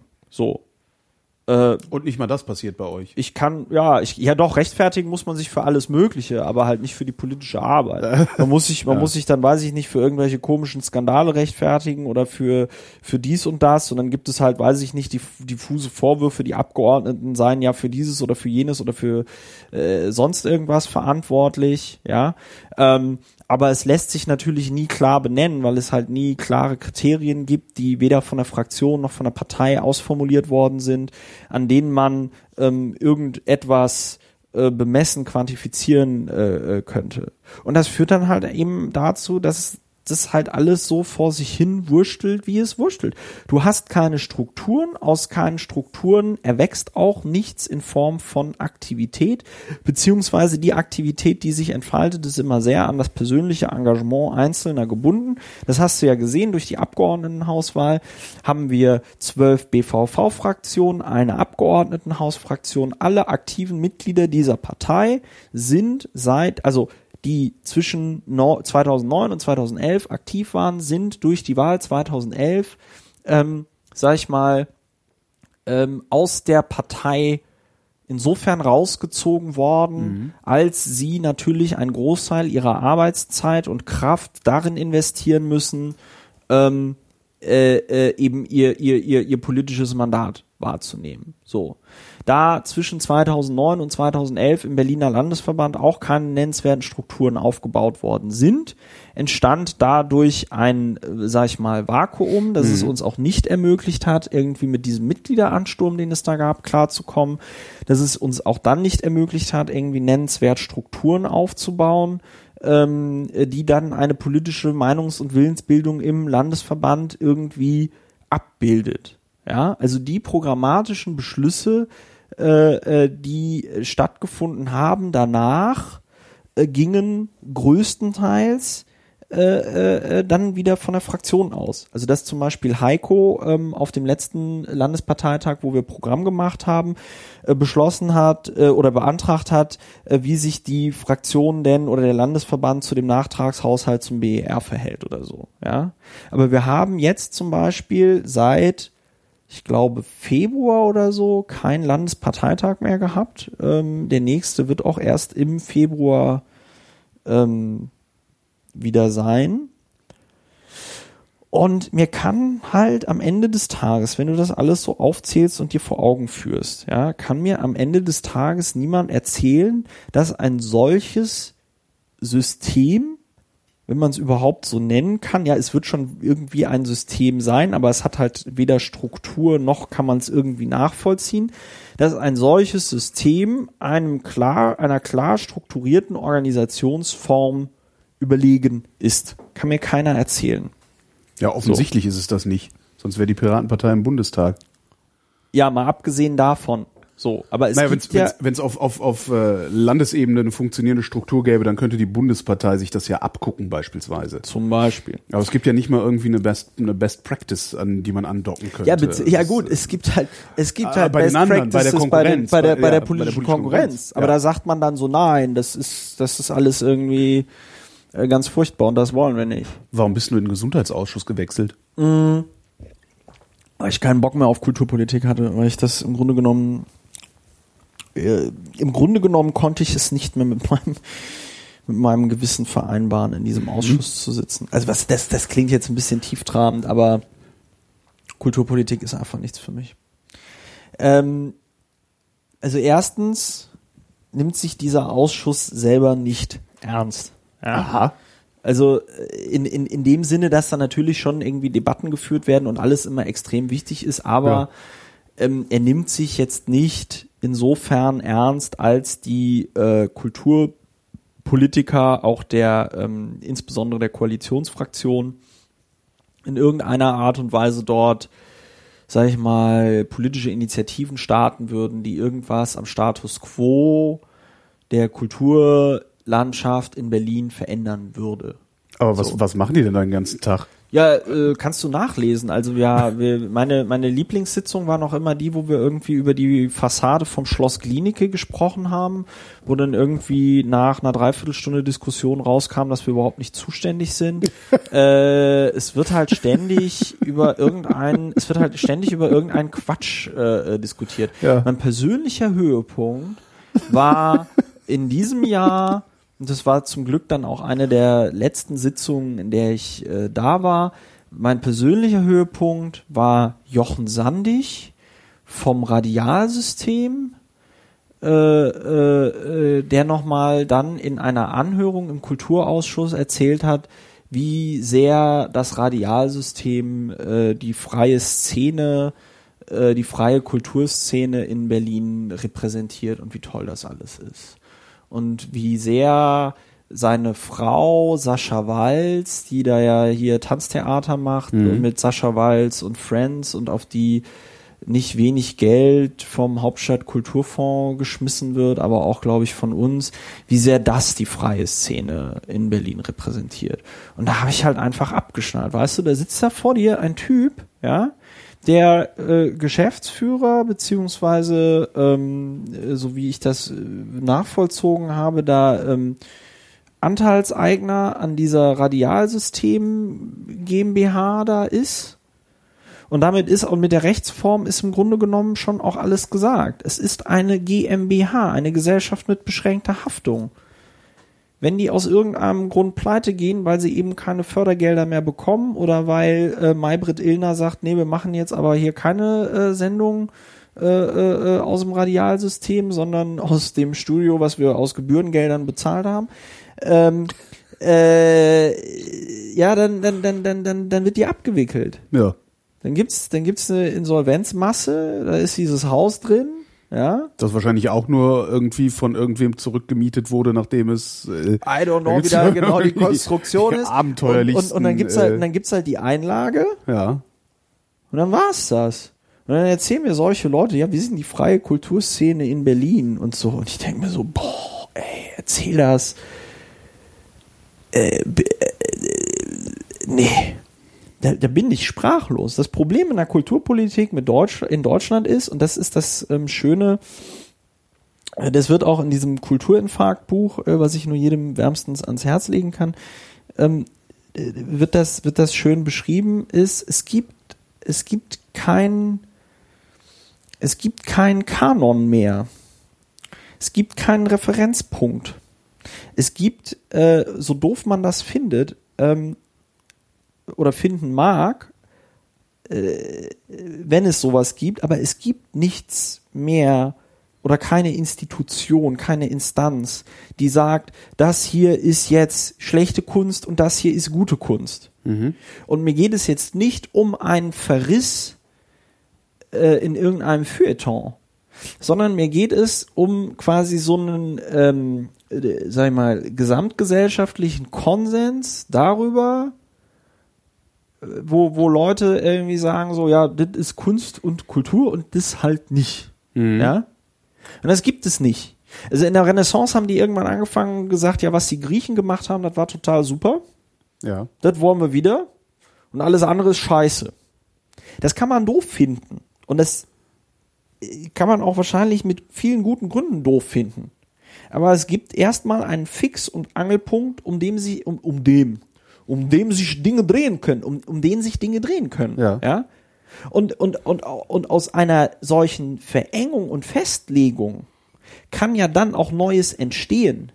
Wenn sich nämlich Leute hinsetzen und sagen, nein, wir brechen jetzt mit diesem Ideal, weil wir der Meinung sind, dass da Dinge nicht berücksichtigt werden. So. Und dann hast du, und das kannst du ja insbesondere bei in der bildenden Kunst, kannst du das ja wunderbar nachvollziehen, dann hast du immer Gegenbewegungen. Ne? Ja. Dann gehen die irgendwie aufs Land und gründen eine Künstlerkolonie.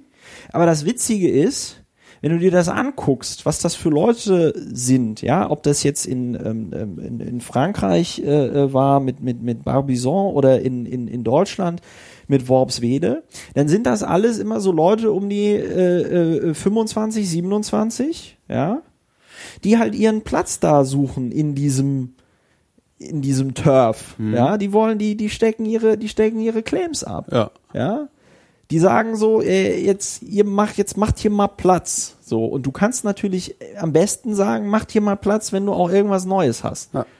Kannst ja jetzt nicht sagen, hier mach mal, mach mal Platz, ich möchte mal hier dasselbe hinstellen, was ihr auch macht. So.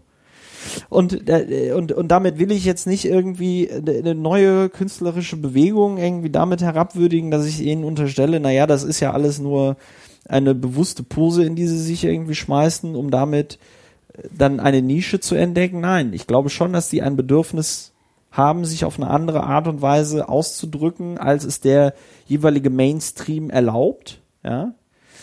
Und deswegen wird's dann ja auch wieder so interessant. Mhm. Aber wenn du keinen wenn du keinen Fixpunkt hast, wenn du keinen Kanon hast, wenn du wenn nichts Feind, hast, wenn der Feind nicht klar ist. wenn, ja, wenn der, ne? wenn der, wenn der Also Feind nicht war klar halt so praktisch, ist, als Kohl noch Kanzler war, da wusste man ganz genau, da ist, Da ne, ist- da, da- arbeiten wir da- uns dran ab. da ist und das- jetzt so. hast du das Problem, jetzt hast du den Salat. So, ja. jetzt hast du den Salat. Ja. So, und wenn du, und wenn du, und wenn du dich auf eine Theaterbühne äh, stellen kannst und nichts mehr, äh, äh, nichts mehr tabu ist, nichts mehr nicht geht, ja, dann, dann geht alles und dann ist alles Quatsch. Weil, weil, weil, weil dann, dann, dann wird hier, dann wird nichts, dann wird nichts mehr, dann wird nichts mehr verhandelt. ja. So. Du hast, du hast keinen Rahmen, in dem etwas stattfindet. So. Das heißt, Kulturpolitik müsste, also müsste dem Rechnung tragen, was sie nicht tut. Wir machen also Kulturpolitik wie früher, äh, aber in einer äh, Kulturszene, die sich so sehr verändert hat, dass die alten Nee, Rezepte nicht mehr Nö, funktionieren. nö, nö, wir machen halt einfach, wir machen halt einfach Kulturpolitik, so wie, äh, weiß ich nicht, früher die Subvention des, des, des Kohlebergbaus oder so. Ja, da hat man gesagt, ja, das gibt's noch und das ist wichtig. Und dann stecken wir jetzt mal einfach Geld rein und stellen gar nicht die Frage, ob das gesamtgesellschaftlich noch sinnvoll ist. Und es ist bei Kultur natürlich immer ein bisschen noch anders gelagert, weil dann kommen natürlich die Leute, die sagen, ja, manche Sachen kannst du halt nicht machen, äh, ohne dass du es irgendwie subventionierst und sonst irgendwas, ja. Ähm, ist alles klar. Ist alles klar. Aber ich sag mal, diese staatlich institutionalisierte Kunst- und Kulturförderung dieser Form, ja, äh, die, die, die ist ja irgendwann in Deutschland in den 60er und 70er Jahren entstanden. Vorher hattest du so durchgeknallte, exzentrische Fürsten, ja, äh, die, die haben dann immer Geld auf irgendwas geschmissen und das waren natürlich auch Steuergelder, ja. Ähm, oder der Zehnte oder I don't know. Aber du hattest das- wenigstens, du hattest wenigstens einen vergleichsweise klaren Maßstab und das war der Geschmack des Herrschers. Ja, es, äh, und- und es war natürlich auch himmelschreiend ungerecht, aber Ja, und es war halt, ja es immer. war halt Despotie und bla, ja, ich will das gar nicht schönreden, ja. Aber äh, so und, und, und jetzt hast du, und jetzt, jetzt stehst du vor dem, jetzt stehst du vor dem Problem, dass, dass so demokratische Strukturen sollen Geld auf Kunst und Kultur draufschmeißen und weil es keinen Maßstab gibt und weil sich auch Politik nicht mehr traut, diesen Maßstab zu formulieren, weil es dann wieder heißt, ah, Zensur und die Politik hat sich da rauszuhalten und lalala, ja, Aber Geld geben. äh, aber, ja, ne? aber Geld geben. Und das ist ja nicht mein Geld, ja. Ja, ist es auch, weil ich ja auch Steuern bezahle. Aber es, es sind ja, es sind ja Steuergelder. Ja. So. Und ähm, äh, ne? also wir schmeißen, wir schmeißen im Jahr äh, 120 Millionen Euro auf die Opern. Das ist dreimal so viel wie auf dieses Parlament. Das heißt, in der politischen Priorität dieses Landes ist die Oper dreimal so wichtig wie dieses Parlament. So. Äh, und das Staatsballett natürlich noch, weil das ist mit in der Opernstiftung irgendwie drin. Ähm, und, und, und, und dieser Diskurs findet nicht statt. Es findet nicht statt eine Diskussion darüber, was Kulturpolitik soll, sondern die typische Diskussion im Bereich Kulturpolitik läuft so, du hast entweder ein staatlich äh, subventioniertes äh, äh, Unternehmen, ja, wie jetzt weiß ich nicht, Volksbühne, Deutsches Theater, Oper, lalala, die sagen so, ja, wir machen jetzt hier so unser Programm und da wird unsere Bühne neu gebaut und demnächst gibt's ja eine Tariferhöhung und das finden wir ja super und ne, hier, kommen Sie mal vorbei, dann zeigen wir Ihnen mal, ist alles schön so. Ja, und mit der freien Szene kooperieren wir ab und zu auch, aber im Sommer kann ich jetzt leider denen nicht die Bühnen zur Verfügung stellen, weil im Sommer machen halt auch unsere Bühnentechniker Urlaub und ich kann halt kein Geld bezahlen um neuen Bühnentechniker einzustellen und das ist alles schwierig. Und dann gibt's die, die sogenannte freie Szene, ja, also die Leute, die nicht in, einer, in irgendeiner, in einer wiederkehrenden Förderung drin sind. Und Und die sagen dann immer, ja, wir haben viel zu wenig äh, Geld und, und der, der eigentliche Grund, warum alle Leute nach Berlin kommen, ist, weil wir ja hier diese hippe äh, und fesche Kulturlandschaft zaubern, die dann alle dazu bringt, nach Berlin zu fahren. Und deswegen brauchen wir mehr Geld und, und ständig Geld. Und äh, das ist aber auch wichtig, weil ähm, wir dann nämlich unseren freien Charakter erhalten. Und nur weil wir dann zum Beispiel auch 20 Jahre lang äh, äh, Cash kriegen würden, würde das dann nicht dazu führen, dass wir uns dann auch institutionalisieren. Und, und ich empfinde das Niveau dieser Diskussion als Beleidigung. Also sowohl gegenüber den, gegenüber der Politik, aber auch gegenüber den Kunst- und Kulturschaffenden. Weil keine Diskussion darüber geführt wird, welche Funktion Kunst und Kultur in unserer Gesellschaft erfüllen oder erfüllen sollen. Ja, niemand formuliert mehr einen Anspruch. Mhm. Und das macht es so unglaublich bequem. Ich meine, neulich war ich noch in die, diesem Ballhaus Nauninstraße. Ne? Ja. Das ist ja hier die Shermin Langhoff, die jetzt äh, in der in äh, das Maxim Gorki macht, ähm, äh, äh, die da angefangen hat mit ihrem postmigrantischen Theater. Ja, die finde ich geil. Die sagen ganz klar, ja, auch wir fördern hier vor allen Dingen Migrantinnen und Migranten und Leute mit Migrationshintergrund, weil äh, die sollen dieselben Chancen in Kunst und Kultur und beim Tatort äh, haben wie irgendwelche Deutsche. Ja, also der, Deu der Türke soll nicht immer nur die Drogen verkaufen im Tatort, sondern der soll auch mal Hauptkommissar sein. Mhm. Ne? Finde ich total super. Da kann ich wenigstens auch nachvollziehen, was die irgendwie machen. Ja. ja? Weil das ist eine ganz, da gibt's eine ganz, so, aber wenn mir, wenn mir dann irgendwie, wenn mir dann irgendwie, äh, ich dann auf irgendwelche Podiumsdiskussionen bin, wo mir irgendwelche Leute, die eine sehr spezielle Form der neuen Musik machen, erzählen, dass das total wichtig ist, wenn der Staat das fördert, weil das ist ja die Frage. Also kein, kein anderer, kein anderer Gesellschaftsbereich, ja, ähm, kommt da, käme, käme auf die Idee, auf dem Niveau äh, äh, Subventionen irgendwie zu fordern. Ja, also, äh, äh, wenn jetzt irgendwie Bayer ankäme und sagen würde, hier, lieber Senat, gib uns doch mal 100 Millionen Euro, weil wir machen Medizin und Medizin ist, ge ist gesellschaftlich total sinnvoll, weil dann sterben weniger Leute.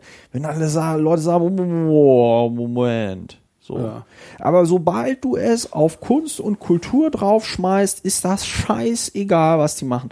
Dann ist egal, wie viele Leute sich das anschauen und ob es denn wirklich irgendwie. So, wann hat denn, wann hat denn zum letzten Mal irgendjemand, den du kennst, ja, den du persönlich kennst, dir gesagt, boah, neulich war ich in irgendeinem Theaterstück und das hat mich total weggeballert, weil äh, da wurden Dinge verhandelt, die irgendwie so, äh, weißt du, das, noch nie. Da ist, da ist, da ist GTA 5 gesellschaftskritischer. Ja. ja. Wenn ich GTA 5 spiele, dann weiß ich wenigstens, ah ja, okay, cool. Äh, die, setzen sich kritisch mit Konsumwahnsinn auseinander, mit mit äh, mit mit Terrorismus, mit Foltern, mit Gewalt, äh, mit Sicherheitswahnsinn.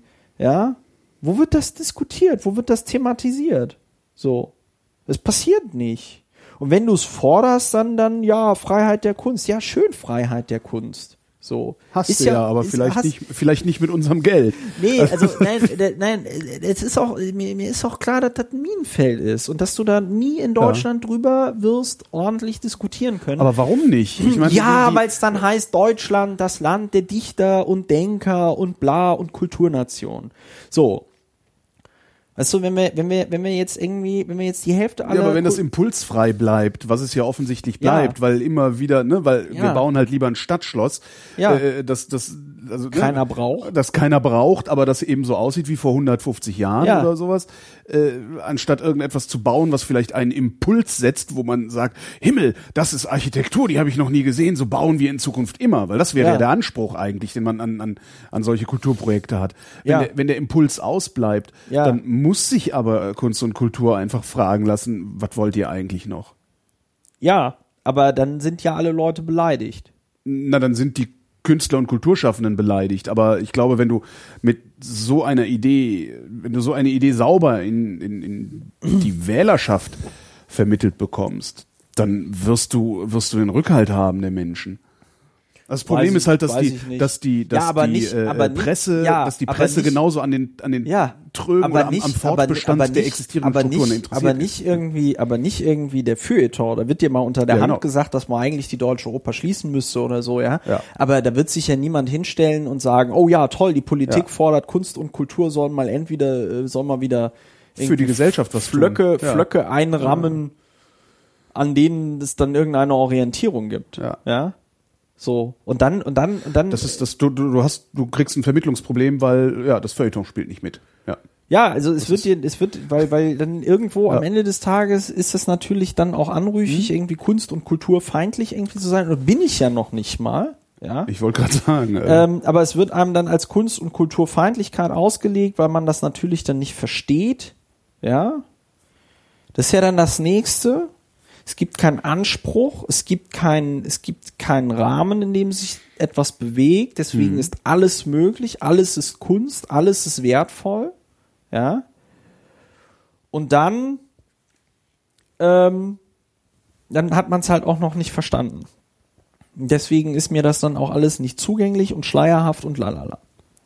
So. Und ich finde es halt einfach krass. Es ist halt so frustrierend. Ja. Ich meine, es gibt viele krasse und frustrierende Politikbereiche in Berlin. Ja. Aber den der Kunst- und Kulturpolitik fand ich besonders unbefriedigend, weil sich dieser Ausschuss nur mit Quatsch beschäftigt. Die zwei, drei Male, wo ich halt versucht habe, irgendwie da Impulse zu setzen mit einer Anhörung zum Thema Crowdfunding, ja, mit einer, mit einer Anhörung zum Thema Hackerspaces, ja, haben die Leute im Ausschuss, die Anzuhörenden, da irgendwie so angeguckt, als würden die, als kämen die gerade so aus einer komplett anderen Welt. Kamen sie Kamen sie sie auch, auch, ja. ja. Aber äh, weißt du, wo ich mir so denke, so nein, nein, in so einem Ausschuss müssten doch wahrscheinlich irgendwie die, die jüngsten und kreativsten und Leute mit Hummeln im Hintern und ey, und stattdessen wird da nur Scheiße gelabert. Ja, ich kann mir das überhaupt nicht. Das ist schlimmer als der Innenausschuss. Also ich stelle mir Innenausschuss schon, schon total frustrierend viel, vor. Viel, viel, nee, Innenausschuss macht Spaß. Ich meine, Ach, echt? Innenausschuss, Innenausschuss macht Spaß, weil du dich da ja wenigstens immer noch mit den Leuten irgendwie auf einem gewissen Niveau kabbeln kannst und, Ja. und, und, und, und einen Streit im Politischen hast, ja. Ach so, das heißt, du hast dann im weil- Kulturausschuss hast du dann so einen Konsensbrei. Nee, noch nicht mal du ein Konsensbrei, aber ey, Entschuldigung, warum muss ich mich, warum muss ich mich über, über eine Hausfassade unterhalten in einem Ausschuss?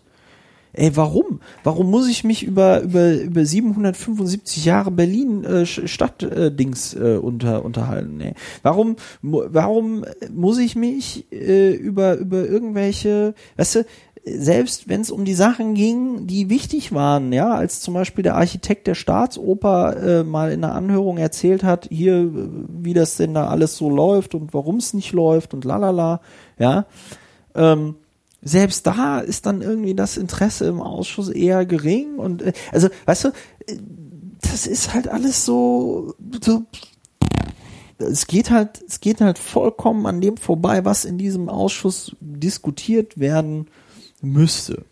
So, ja, dass man mal darüber redet, was muss Kunst und Kultur im 21. Jahrhundert in einer Großstadt leisten? Und wie richten wir die Kulturpolitik danach aus? Und es passiert nicht. Es ist alles ein Brei und wahrscheinlich ist Wowereit auch froh, dass ihm der Schmitz da den, den Rücken frei hält und er da möglichst wenig äh, Driss hat. Ja. Aber so. Und, und, und, und, und, das, und das Allergeilste, also Allergeilste dieses Jahr, beziehungsweise das fing ja schon im letzten Jahr an, war diese Koalition der freien Szene, ähm, die also da so Forderungen aufgestellt hat, was denn jetzt getan werden müsste, damit in der freien Szene, ähm, damit die mal, damit es der mal besser geht in Berlin. Äh, Wer hätte es gedacht? Es ging auch viel um Geld, ja. Unter anderem um die Forderung, äh, dass, dass 50 Prozent aus der äh, City Tax in Kunst und Kultur gehen sollen, in die, in die freie Szene. Mhm. Und mir ist erst während dieser Haushaltsberatung, und da habe ich mich auch ein bisschen über mich selbst geärgert, mir ist erst während dieser Haushaltsberatung nochmal klar geworden, wie geil sich diese Koalition der freien Szene-Leute da selbst verarscht haben. selbst verarscht haben und selbst verarscht haben lassen, weil ihnen auch anscheinend niemand erzählt hat, dass diese Forderung Quatsch ist. Weil der Punkt, der Punkt, der Punkt ist, der Punkt ist der. Ähm,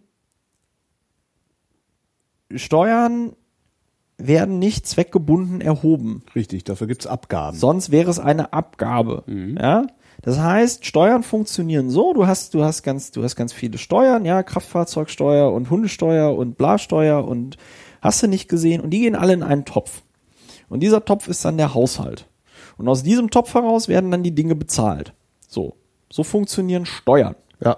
Ist die City Tax eine Steuer? Die City Tax ist eine Steuer. Ja, ich hätte gedacht, das wäre eine Abgabe. Siehst du, siehst du? Nös.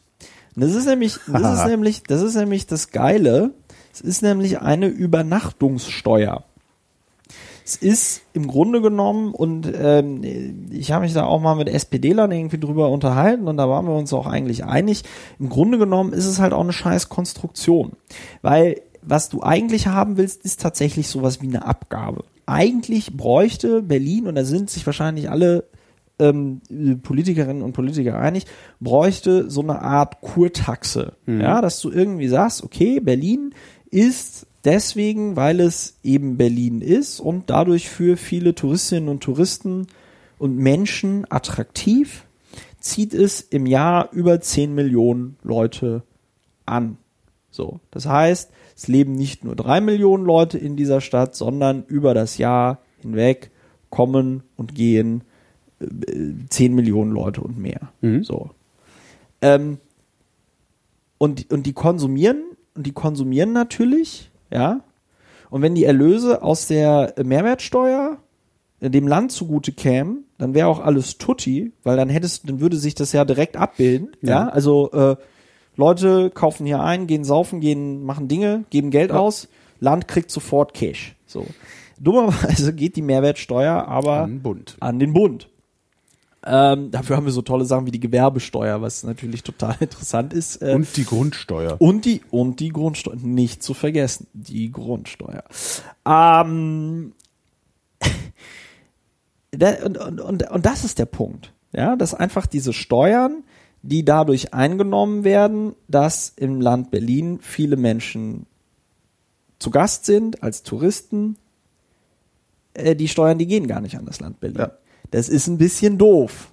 Ja, das ist halt so, als würdest du einen Club machen und nimmst an der Tür Eintritt und der Eintritt geht gar nicht an dich, sondern an irgendjemand anders. Du musst den Club danach aber auch sauber machen und dich um alles irgendwie kümmern. Genau. Und dann diesen jemand anders fragen, wie viel er dir davon wieder abgibt. Genau. Und ähm, jetzt, jetzt waren wir bei der City Tax. Die City Tax ist eine Steuer, das heißt, man kann sie nicht zweckbinden. Ja?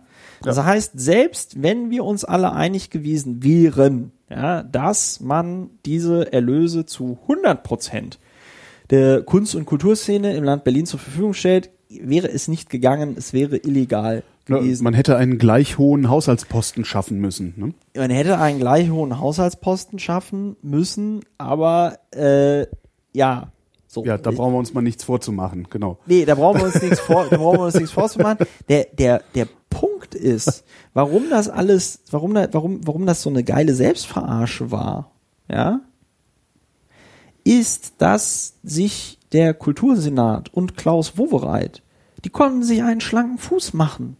Weil diese City Tax Die mussten da noch nicht mal drüber nachdenken. sollte, diese City Tax sollte ja ursprünglich im Juni oder Juli 2013 kommen. Jetzt hieß es, sie soll Anfang 2014 kommen. Ich prophezeie, weil sie ist auch, glaube ich, nicht auf der, auf der, auf der, auf der Tagesordnung der letzten, der nächsten Plenarsitzung, ist die letzte in diesem Jahr, wird, ist die zweite Lesung des Haushalts. Ich prophezeie, dass diese City Tax in Berlin wahrscheinlich nie kommen wird. Also wie der Weil Flughafen so. Es ist ja, die haben, ist die die haben, glaube ich, nee, ich glaube, die haben halt einfach, die haben halt einfach zu viel Schiss, die einzuführen. Und dann wird erfolgreich dagegen geklagt. Und dann müssen sie das ganze Geld zurückbezahlen. Mhm. So. Ähm, die ist, wie gesagt, auch eine bescheuerte Konstruktion, weil äh, Steuerschuldner sind nicht die äh, Besucherinnen und Besucher Berlins, sondern Steuerschuldner sind die Hotels. Mhm. So. Äh, wo man sich natürlich auch nochmal die Frage stellen kann, okay, die bezahlen doch schon äh, äh, äh, Gewerbesteuer und alles, ja. Warum jetzt nochmal diese Extrasteuer? Ja, warum hebt ihr nicht einfach die Gewerbesteuer an, wenn ihr mehr Einnahmen haben wollt? Ja, ja, ja. Und, und, da, und das ist, und das ist, und das ist halt das Geile dann, wie gesagt, für einen Kultursenat. Die können sich, die können sich immer einen schlanken Fuß machen und sagen, ja, also wie die City Tax verwendet wird, ja, das können wir ja erst sagen, wenn wir wissen, wie viel Geld wir da überhaupt Mhm. einnehmen. So. Das heißt, du kannst immer sagen hier tomorrow, tomorrow, tomorrow. So. Und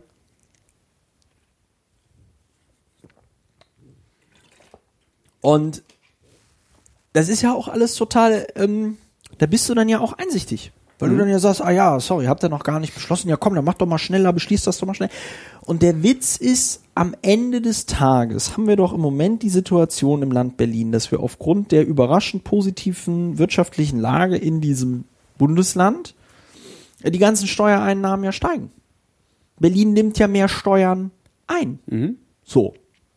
Und das zeigt jetzt wiederum, wie geil diese Lobbyarbeit dieser Koalition der freien Szene war, weil die haben zwar gesagt, wofür sie mehr Geld haben wollen, aber am Ende des Tages blieb im Kopf nur hängen, wir wollen mehr Geld. Und wir wollen mehr Geld aus der City Tax. Und dann konntest du halt immer sagen, nö, gib, Haben wir ja gib, nicht. Haben wir nicht. So Ja, dumm gelaufen. statt sich hinzustellen und den Leuten und der Öffentlichkeit so überzeugend zu erklären, warum diese freie Szene und das alles so wichtig ist, dass man dann sagt, ja, angesichts der Tatsache, dass das Land Berlin solche Steuermehreinnahmen hat, geben wir natürlich gerne mehr Geld für Kunst und Kultur aus. Auf Die Idee ist irgendwie keiner gekommen. Und das zeigt halt, das zeigt halt, wie absurd dieses ganze System ist. Und der Senat kann sich halt hinstellen und sagen, ja, äh, was regt ihr euch denn auf? Ist doch alles Tutti. Äh, wir geben doch irgendwie, ich glaube, 10 Millionen Euro mehr aus. Ja, diese 10 Millionen Euro sind wir geben 10 Millionen Euro mehr aus, obwohl wir die City Tax nicht haben. Guck mal, wie nett haben, wir haben sind. schaut mal her. Und diese 10 Millionen Euro ungefähr, das ist die Tarifanpassung äh, für die Mitarbeiterinnen und Mitarbeiter bei der bei der Stiftung Oper Berlin, also für die Orchester und alles. Mhm. Und es ist auch äh, super, dass die das jetzt endlich machen, weil die haben darauf verzichtet und alles. Und klar, wenn du hier angestellt bist, sollst du auch ordentlich bezahlt werden. Aber das ist, das ist dann so der Hirnfick. So, es geht nicht mehr irgendwie darum, warum das alles wichtig und sinnvoll ist, sondern das wird halt einfach pauschal behauptet. Ja. Und dann sollst du halt die, dann sollst du halt die Kohlen klar machen. Weißt du, mit, mit, mit, mit der, mit der Argumentation, weiß ich nicht, kann, kann auch irgendein Koch zu uns hinkommen und sagen, hier, guck mal, ich koche für Menschen, die verhungern nicht, ist total sinnvoll. Ja. Gib denen doch mal Geld. Was wird im Gesundheitsausschuss denn überhaupt besprochen? Also was regelt der? Ähm, ja, also äh, es ist Sowas wie Seuchengesetze? Nee, und so nee, Zeugs, also es oder? ist, ich meine, man muss jetzt fairerweise dazu sagen, dass ich mich äh, im Moment noch in dieses ganze Thema äh, Gesundheitspolitik ähm, auf Landesebene einarbeite. Und äh, in den bisherigen Sitzungen haben wir über so Sachen wie Drug-Checking gesprochen, also dass äh, Drogen untersucht werden für Konsumentinnen und Konsumenten, damit die Ja. sich nicht irgendeinen Scheiß reinschmeißen. Und ähm, dann war in der letzten Sitzung noch eine, eine ähm, äh, ging es noch um einen Antrag der Linken, die den, den äh, die die Menge an, an Marihuana, die du mit dir führen kannst, wo von Straffreiheit abgesehen wird, die sollte irgendwie erhöht werden, glaube ich, von 15 auf 30 Gramm oder so. Die sollen mir lieber mal sagen, wo ich was kaufen kann. I'm girly, genau. Am Girly gibt's jetzt diesen Coffeeshop. Ja gut, wobei ich, wobei, also, der, also das mit dem Girly, das kann, das kann nur schief gehen. Das, aber es ist Ja, natürlich egal. kann das nur schief gehen. Das aber kann nur schief gehen, aber das soll sich dann Frau Bezirksbürgermeisterin Herrmann, die macht ja im Moment eh ziemlich viel Quatsch. Ähm, das äh, soll sie dann auch noch machen und dann ja, äh, der ähm, Zumal wir in Berlin ja längst Coffeeshops hatten, die haben sie ja erst, naja, egal. Egal. äh, egal, äh, anderes Thema. Ähm, äh, und, und du kannst auf Landesebene, kannst du natürlich schon viel machen. Es geht einmal zum Beispiel um so Sachen wie Krankenhausfinanzierung. Ah, okay. Äh, da muss ich mich aber noch reinarbeiten. Ähm, es geht, äh, es gibt dann den sogenannten, oh, wie hieß das nochmal? ÖGD, öffentlicher Gesundheitsdienst. Also Gesundheits, äh, ähm, äh, Ämter und so ein Kram. Und ähm, es gibt so eine Förderung von Selbsthilfeorganisationen und so. Also äh, gerade im Bereich der, also da gibt's da gibt's im Grunde genommen drei große Bereiche. Einmal die ganze psychologische äh, Beratung, ja. Äh, dann äh, Betroffene von Gewalt, Vergewaltigung, ne, Weißer Ring, diese Kinderschutzorganisationen und sonst irgendwas. Und dann gibt's noch ähm, diese ganzen Vereine, die sich um AIDS-Prävention und Beratung und so kümmern. Ja? Stimmt, ist ja auch Äh, Gesundheitsproblem. die werden, ja, die werden Mhm. dann auch, die werden dann auch vom Land gefördert, ja. Ähm, und ja, also der, der, der, das Schöne ist, es ist zwar relativ viel geregelt, aber meiner Meinung nach ähm, kann das Land auf gewissen äh, in gewissen Bereichen irgendwie Aktivität entfalten, ohne dass es dazu jetzt äh, irgendwie einer besonder, also einer gesonderten Gesetzesgrundlage braucht oder so. Ja. Also was ich zum Beispiel sehr interessant finde, ist die Frage, ähm, wie machst du das mit ähm, Gesundheitsbroschüren? Gibt es schöne Untersuchungen. Die Deutschen sind diejenigen, die sich am meisten über Gesundheitsbroschüren, über medizinische Prozeduren äh, informieren im europäischen Vergleich. Gleichzeitig sind die Deutschen aber auch über diese äh, äh, Prozeduren am schlechtesten informiert im europäischen Vergleich. ähm, und das ist halt krass. Also wenn du dir halt überlegst, äh, jede, jede, wenn du, we- weiß ich nicht, wenn du Aktien imitierst oder irgendein Finanzprodukt anbietest, dann gibt's ja ganz klare Regelungen, wie eine Broschüre aufgebaut sein muss, die das Finanzprodukt äh, bla. Und solche Regelungen gibt es bei äh, äh, Gesundheitsbroschüren nicht. Es gibt auch keine Institution, die die äh, kontrolliert oder sonst irgendwas. Das heißt, jeder kann schreiben, was er will und wie er will. jeder kann schreiben, was er will und wie er will. Ja, und das ist natürlich problematisch, weil es gibt natürlich Eingriffe wie zum Beispiel ähm, die die die die Entfernung der Prostata und so, die weitreichende Folgen für die äh, Patienten haben, wo aber nur in den seltensten Fällen über die äh, Chancen und Risiken eines solchen Eingriffes äh, äh, geredet wird. Ja, ähm, und es äh, wissenschaftlich keinen Beweis dafür gibt, dass es überhaupt einen Nutzen für die Entfernung der Prostata irgendwie gibt. Also es sterben zwar drei Prozent aller Männer äh, in Deutschland an Prostatakrebs, ja, aber die sterben halt daran, weil sie vorher alles andere überlebt haben. Ja. Ja. Also man stirbt nicht mit, äh, man stirbt nicht mit 20 an Prostatakrebs, sondern mit 86 oder Ja. so. Ja. Und dann, ja, war es auch mal gut. Also dann kann man sich halt irgendwie überlegen, möchte ich mir jetzt noch eine Prozedur über mich ergehen lassen, die mich impotent und inkontinent macht, ja, und mir dann die letzten zwei Jahre nochmal so richtig versaut, Ja. weil ich sie wahrscheinlich im Krankenhaus verbringe. Oder äh, lasse ich das halt einfach beobachten und äh, ja, so. Äh, da, da ist es aber auch so, dass Broschüren dann äh, die Chancen und Risiken eines solchen Eingriffes deutlich ähm, verzerrt darstellen. Also äh, was was ein guter was ein guter Trick ist, ist, dass du mit mit mit absoluten Risiken und relativen Risiken. Ne? Also du gibst dann irgendwie eine, weiß ich nicht, fünf fünf Jahresmortalität nach einem Eingriff äh, gibst du dann nicht in absoluten Zahlen an, sondern in relativen. Also die Zahl derer, die nach fünf Jahren gestorben sind, ja, ähm, mit diesem Eingriff und ohne diesem Eingriff. So, und dann gibt's bei Brustkrebs irgendwie so Untersuchungen, wo Frauen, die keinen Brustkrebs hatten, ja, Mhm. äh, da sind, also die, die nicht zur Mammographie und zum Screening gegangen sind, ähm, da sind nach fünf, nee, da sind nach fünf Jahren von 100 oder waren es von 1000? Aber ich müsste mal, warte, aber ich habe das Buch, wo es drin steht, habe ich sogar hier. Das mit dem Prostatakarzinom ist ganz interessant. Ich war kürzlich ähm, für einen anderen Podcast, für den Resonator Ja. am DKFZ in, also im Deutschen Krebsforschungszentrum in Heidelberg. Äh, da haben wir auch über genau dieses Problem gesprochen, dass es mit dem Prostatakarzinom, dass wir da wahrscheinlich zu hysterisch sind. Ja. Ähm, Ja, ja. Und das ist krass, weil die Leute, die werden, die werden, die werden, ähm, die werden impotent. ja. Und der Witz ist, dass du, äh, also bei, bei, du kannst, du kannst das Prostatakarzinom äh, an, anhand irgendwelcher Blutmarker äh, erkennen und äh, diese Marker haben wohl sehr viele Männer im Blut. Ja. Äh, aber bei den meisten ist es vollkommen egal. Die meisten sterben vorher, also bevor das Ja. Prostatakarzinom überhaupt irgendeine Auswirkung auf Ja. ihr Leben hat. Ja, äh, erstens halt auch das, nochmal ganz- dann sind ganz viele Tumore überhaupt nicht äh, böse, Ja. bösartig. Das heißt, du hast dann da halt eine Wucherung, die muss dann untersucht werden und ähm, wenn sie irgendwie deine Fähigkeit zu urinieren oder andere Dinge zu tun beeinträchtigt, muss gibt's dann mit Sicherheit da auch Möglichkeiten, äh, Dinge zu tun. Aber es ist jetzt nicht so, dass wenn der Arzt sagt, sie haben Prostatakrebs, dass man dann sagt, okay, äh, wann machen wir den Termin zum Rausholen? Und das finde ich halt so krass, weil es eine wahnsinnig häufig durchgeführte Prozedur Ja. ist.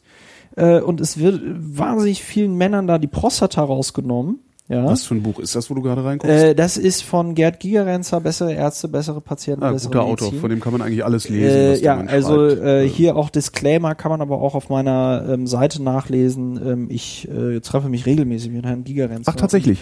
Dann reden wir über Gott und die Welt. Und ähm, das ist hier ganz schön. Das ist ähm, hier auf dem eben genannten Buch Bessere Ärzte, bessere Patienten, bessere Medizin, so eine Tabelle auf der Seite 38. Ähm, da geht es um Brustkrebsmortalität bei Frauen Alter 50 plus. Bei 1000 Frauen ohne Früherkennung sind fünf an Brustkrebs gestorben, ja.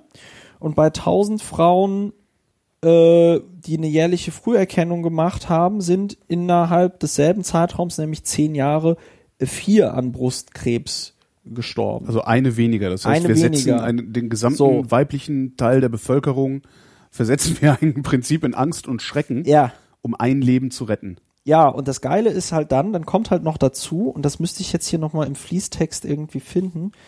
Ähm, achso, und dann kommt noch die falsch positive Rate äh, dazu. Stimmt. Das heißt, du hast bei 1000 getesteten Frauen eine falsch positives Testergebnis von 50 bis 200. Das heißt, von diesen 1000 Frauen, ja, ähm, kriegen 50 bis 200 erstmal das Ergebnis, dass sie Brustkrebs haben. Von, de, von denen ähm, werden dann zwei bis zehn überbehandelt. Das heißt, bei zwei bis zehn Frauen, die überhaupt keinen Brustkrebs hatten, wird dann die Brust weggemacht. So. Und dann der positive Vorhersagewert ähm, ist halt eins von zehn. So, also das heißt, der Anteil der Frauen mit Brustkrebs unter denen, deren Test positiv ist. Das heißt, von zehn Frauen, die ein positives Testergebnis haben, hat nur eine tatsächlich Brustkrebs. So, und dann wird halt in so eine Broschüre reingeschrieben, und das müsste ich jetzt nochmal irgendwo finden, werden dann halt nicht die Ja, das ist absolut- eine werden um halt die- 20 Prozent erhöhte Mortalität, weil Ja, nämlich ja, ja, statt genau, 4, genau, 5. genau, ja. genau. Entschuldigung, um 25 Prozent. Äh, Äh, ne? oder so, also Ja. so die Hm? Größenordnung, aber da können sich jetzt die Hörerinnen und Hörer ungefähr was vorstellen, ja, Ja. so, da wird dann halt, dann steht dann in so einer Broschüre drin, wenn sie jedes Jahr zum äh, zur Mammographie gehen, ja, Reduziert das ihre Chance an Brustkrebs zu erkranken um, um, um 20 25, Prozent. um, um 20 Prozent, genau, ist, genau, so, was natürlich vollkommener Quatsch ist, was natürlich vollkommener Quatsch ist, äh, zumindest ist es nicht, also es ist kein Quatsch, es ist schon äh, sach, äh, mathematisch richtig, es ist nur irrelevant. In der absoluten Größenordnung, um die es da tatsächlich geht. Ja, aber, aber äh, es, es reduziert ja nicht, es reduziert ja nicht dein persönliches Risiko Richtig. um 20 Prozent. Das wird dir aber suggeriert. Stimmt. Das wird dir aber suggeriert. Sondern du hast einfach von 1000 Frauen stirbt dann eine weniger an Brustkrebs. Mhm. So. Und auf die Gesamtkrebsmortalität, das ist auch nochmal schön, äh, steht da drin, ähm, hat überhaupt keine Auswirkung. So, das heißt, sowohl bei den Frauen, die nicht zur Mammographie gehen, als auch bei den Frauen, die zur Mammographie gehen, sterben gleich viele an Krebs. So.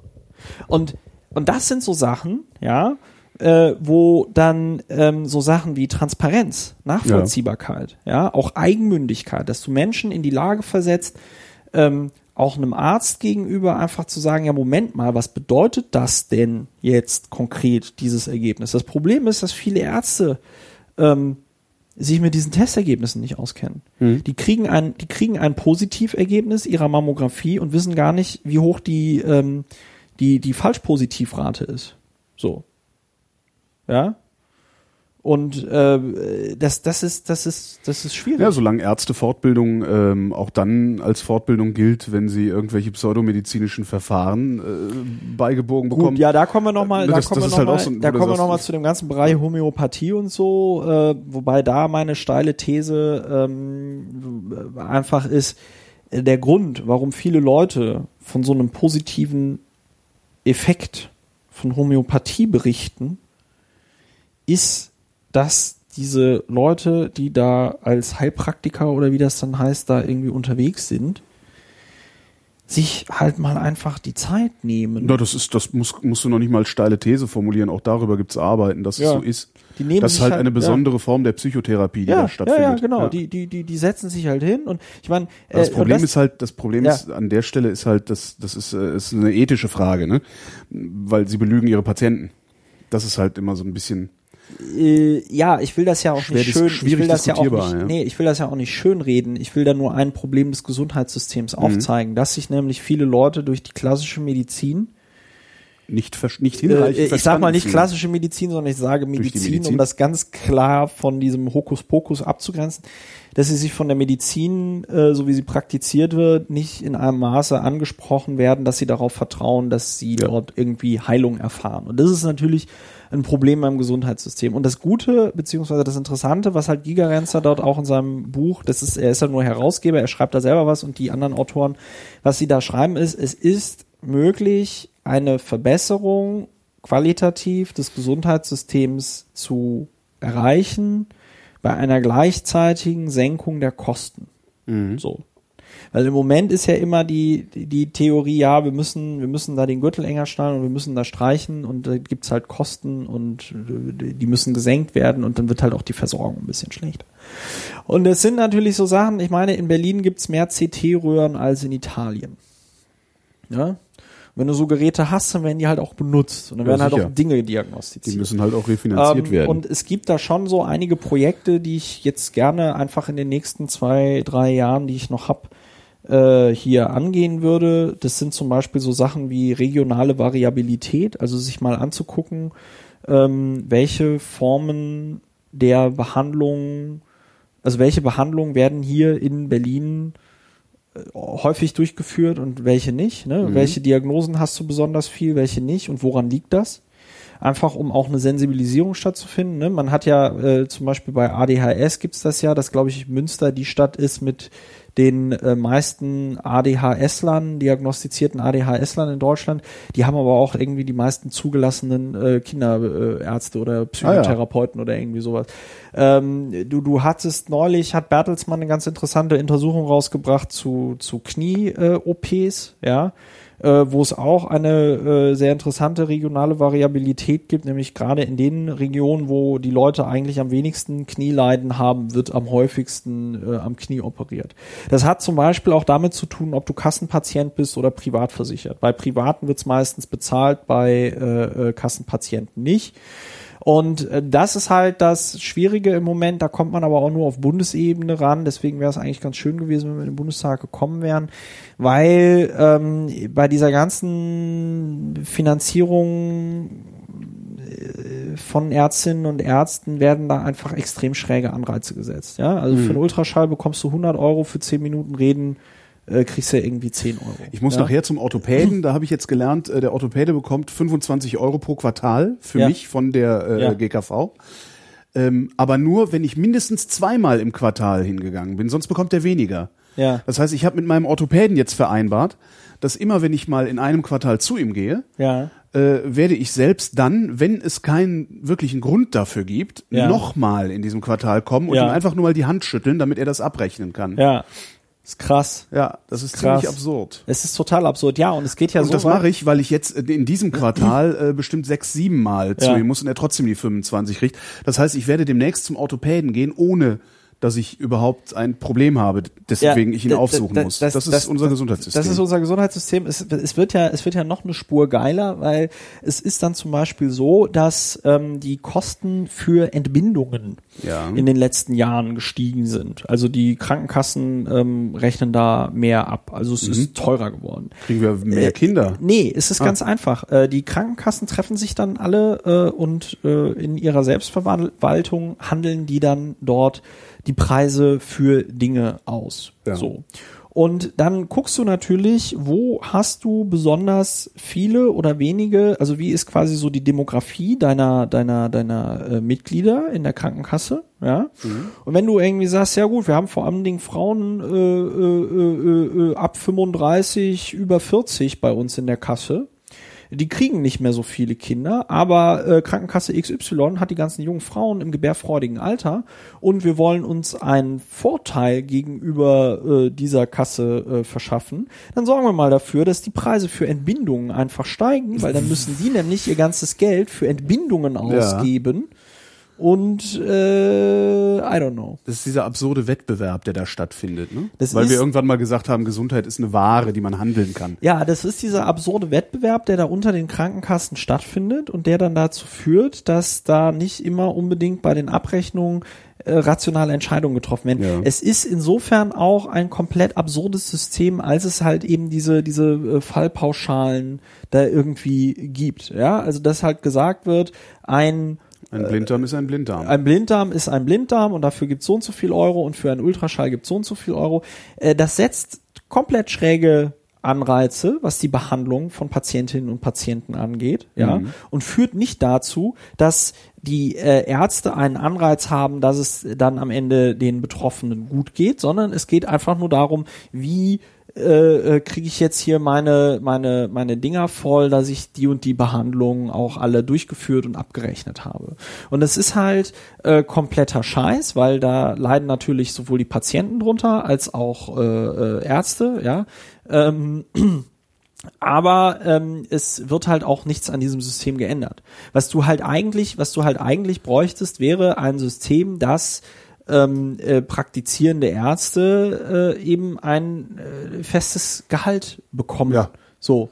Wäre auch Ein- überhaupt ein- kein Problem ein- eigentlich. Also ich ein- meine, es funktioniert in anderen Ländern ja sogar ganz hervorragend. Ja, klar, funktioniert das in anderen. Nein, es funktioniert ja auch in es funktioniert ja auch in anderen äh, Bereichen des, äh, äh, äh, äh, des des Sozialgesetzbuches. Also äh, ich da, da muss ich mir noch mal genau angucken, wie es organisiert ist. Aber es gibt ja äh, Berufsverbände und so, die haben dann ihre äh, Krankenversorgung, äh, äh, äh, Versorgung, Krankenkasse haben die dann äh, anders irgendwie genossenschaftlich bla äh, organisiert. Und da gibt es eine ganz andere Form des Abrechnungswesens und des Controllings und der Bezahlung und lalala und da funktioniert das auch. Also Das, ähm, äh, egal was man, egal wo, wo man sich anguckt, ähm, zumindest hört sich das jetzt auch wieder so an. Das Problem ist immer die Kassenärztliche Vereinigung.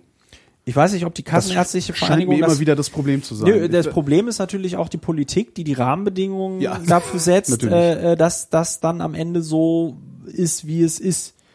Äh, Dass dann am Ende andere Leute damit Schindluder treiben, ja gut, dann kannst du denen natürlich sagen, warum macht ihr Schindluder? Die so, ja, weil wir auch irgendwie überleben müssen können. oder so, weil wir können. Also weiß ich nicht, wenn ich jetzt irgendwie Radiologe wäre oder so, dann würde ich mir wahrscheinlich auch äh, gucken, wie ich mit möglichst wenig Arbeit möglichst viel Geld verdiene. Also das finde ich, das kann man den Leuten auch nicht vorwerfen. Nee, die können sich nicht. ja immer hinstellen und sagen, ja, wieso, was habt ihr denn hier? Ne? Also ich, ich mache doch hier meinen Job und wenn da kranke Leute kommen, dann behandle ich die und danach sind sie gesund und so. Äh, ne, das, das, das, Hm. so, aber dass dieses System irgendwie komplett schräge Anreize setzt und nicht richtig funktioniert, das liegt auf der Hand. Und äh, worum es mir halt ginge in der Gesundheitspolitik in Berlin, ist halt zu schauen, okay, wie kriegst du Transparenz und Nachvollziehbarkeit hin? Wie kriegst du vielleicht bei der äh, Krankenhausfinanzierung Diskussionen hin, dass du sagst, okay, was ist denn hier eigentlich nötig äh, äh, und was können wir uns eigentlich sparen?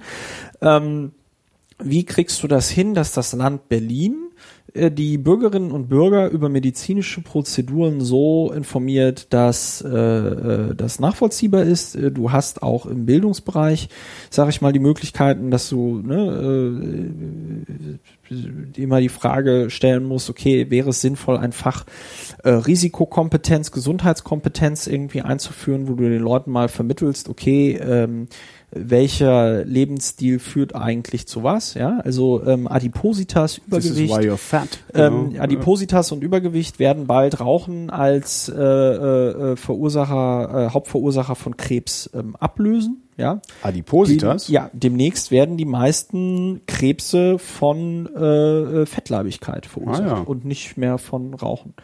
Also das heißt, dass Rauchen noch immer viel Krebs verursacht und Rauchen wird dadurch nicht gesünder, aber Mhm. äh, einfach dadurch, dass wir so viele übergewichtige und fette Menschen äh, äh, äh, in der Gesellschaft irgendwie ähm, heranzüchten, weil niemand mehr lernt, wie man sich gesund ernährt und weil in diesen ganzen Lebensmitteln nur noch Scheiße drin ist. Ähm, äh, ja, dann ähm, verrecken wir demnächst halt alle an äh, Krebs. So.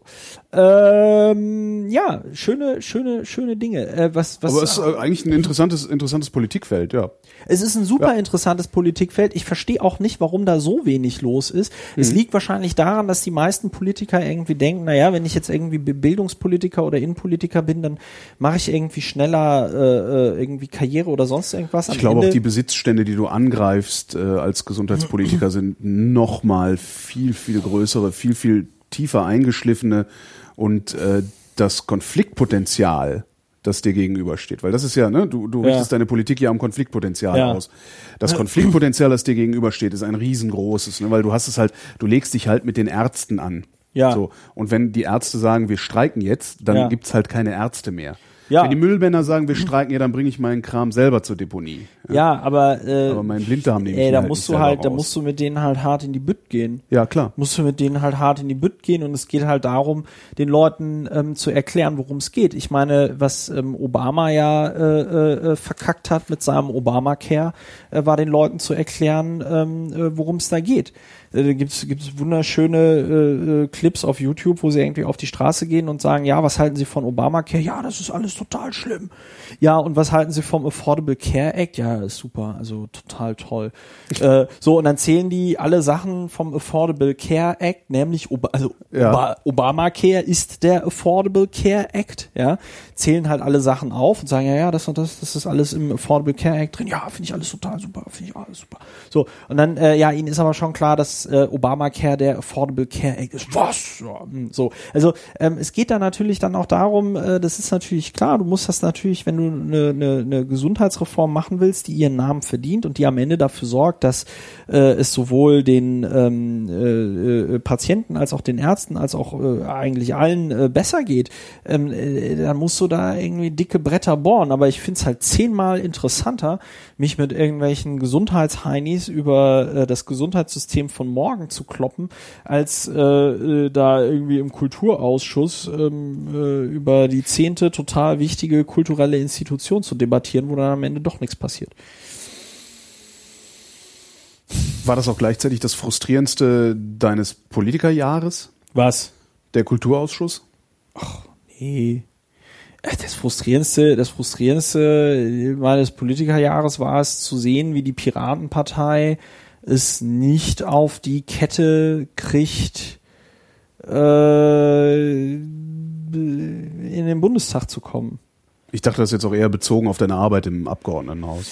Ja gut, auf meiner Arbeit im Abgeordnetenhaus war mit Sicherheit das Frustrierendste, dass wir in den Haushaltsverhandlungen nicht das Geld für die äh, Gewaltschutzambulanz mit der anonymen Spurensicherung zusammenbekommen haben.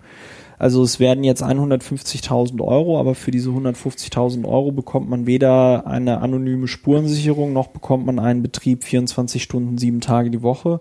Und das ist natürlich ein Schlag ins Gesicht äh, für die Betroffenen von sexueller, sexualisierter Gewalt, von Vergewaltigung, äh, weil denen man ehrlicherweise sagen müsste, okay, wenn du in Berlin vergewaltigt wirst und dann eine anonyme Spurensicherung möchtest, steig in den Zug nach Hamburg und lass dich da versorgen.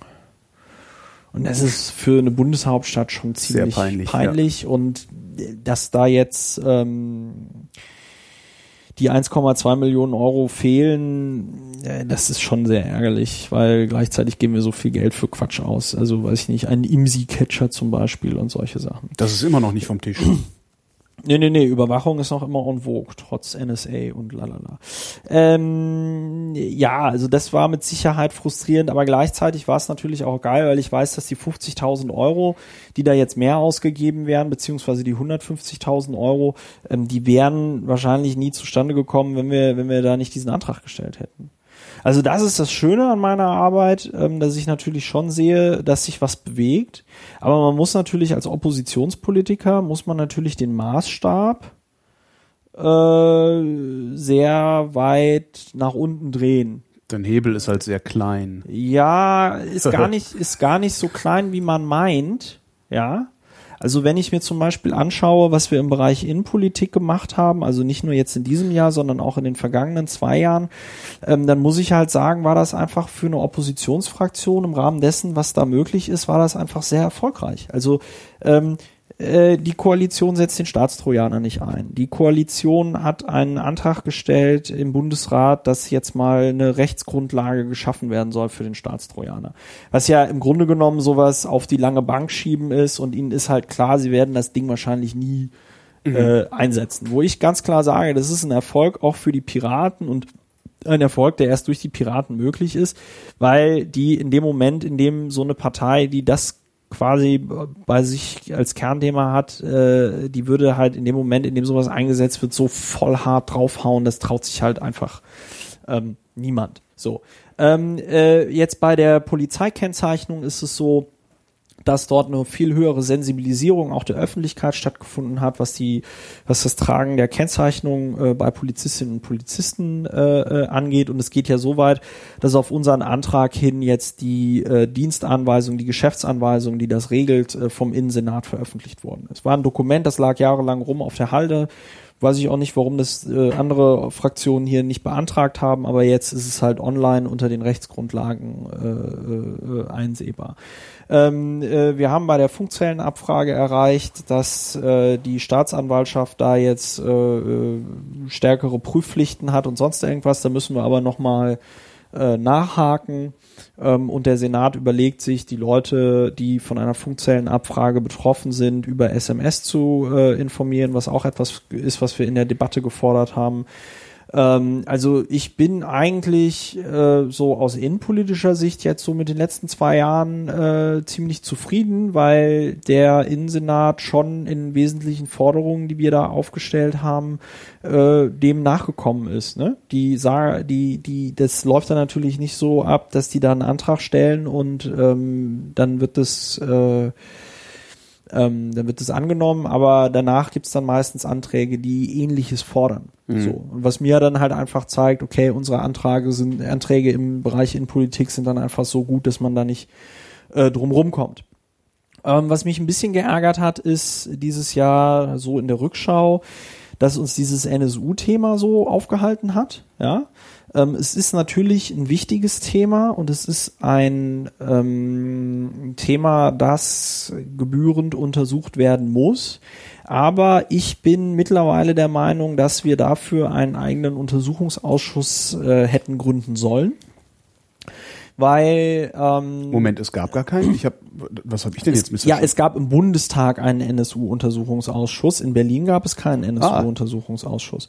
Und wir hätten jetzt so in der Rückschau einen gründen sollen, denn die ganzen Sachen, die da passiert sind, haben einfach den Innenausschuss äh, meiner Meinung nach über Gebühr aufgehalten. Mhm. Also wir haben uns so viel mit NSU beschäftigt, ja, ähm, dass da an vielen Stellen Sachen hinten runtergefallen sind.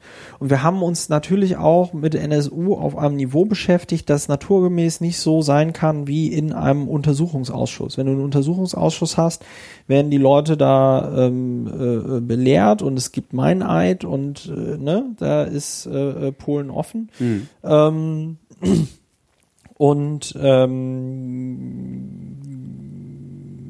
ja, das, das ist, äh, das ist etwas, äh, wo ich sage, wir hätten da eigentlich einen NSU-Untersuchungsausschuss äh, gründen sollen in Berlin. Aber das kann man ja vielleicht noch machen. Ähm, wir haben in der letzten Fraktionssitzung beschlossen, dass wir einen Untersuchungsausschuss Staatsoper machen wollen. weil die ja ähm, auch teurer wird und länger dauert als ursprünglich geplant. Und da bin ich mal gespannt, ob das, äh, wie das jetzt vorangeht. Ähm, worüber habe ich mich gefreut und worüber habe ich mich geärgert? Naja, geärgert habe ich mich natürlich um diese ganze Sache rund um die Neuwahl des äh, äh, Fraktionsvorstandes, dass mir da irgendwie unterstellt worden ist, ich würde hier in der Fraktion äh, Vetternwirtschaft äh, betreiben. Das finde ich ist äh, nach wie vor eine extreme Frechheit.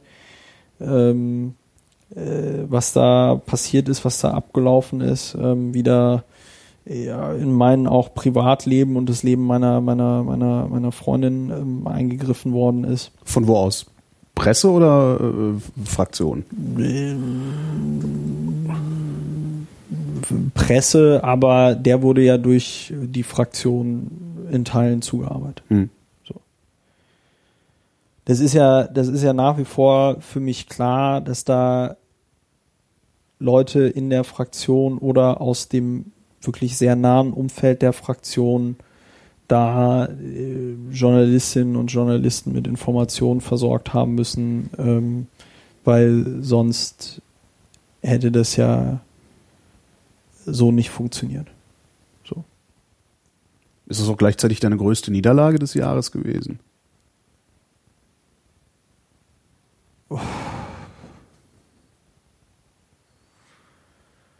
Weiß ich nicht, ob es meine größte Niederlage war, aber jetzt so in der Rückschau ähm, wäre es natürlich schöner gewesen, wenn ich in der Lage gewesen wäre, das äh, in der Öffentlichkeit so zu erklären, dass es gar nicht dazu kommt. Hm.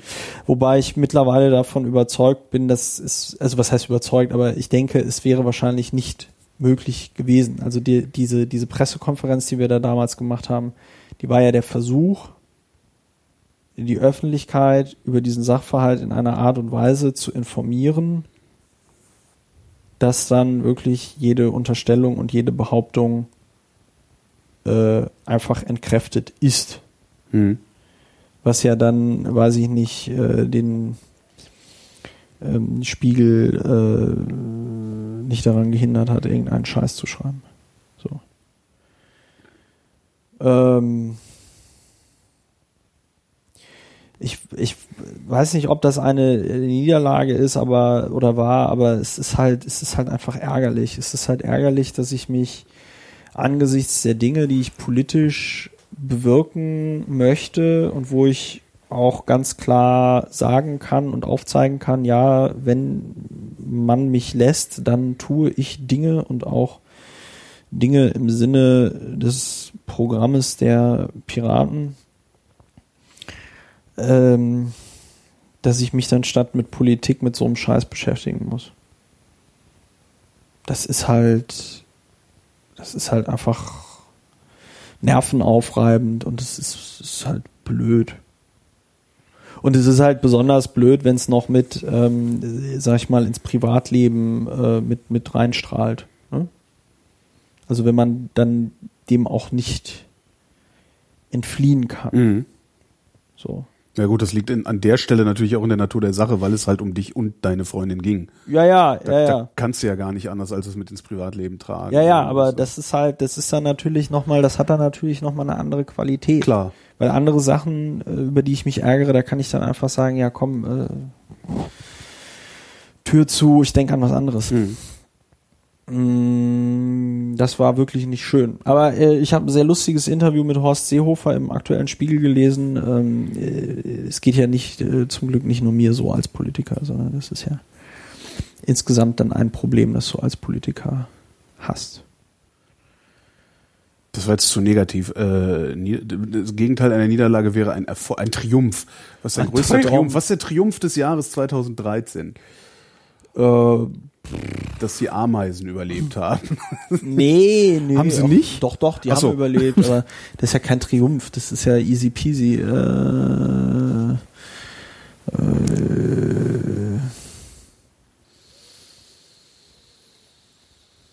Oder anders gefragt, das mache ich immer am Jahresende im Radio. Was hast du, was hast du aus diesem Jahr gelernt ach, fürs. Leben? Was ich aus diesem Jahr fürs Leben gelernt habe, ist, äh, äh, ganz viel, was ich jetzt nicht konkret benennen kann. Also weiß ich nicht. Mir hat dieses Jahr Fraktionsvorsitz unglaublich viel Spaß gemacht, auch wenn es extrem anstrengend war. Ich glaube, ich habe da sehr viel mitgenommen, was so grundsätzlich Führung von Personal, Gremien und so weiter ähm, angeht. Ähm,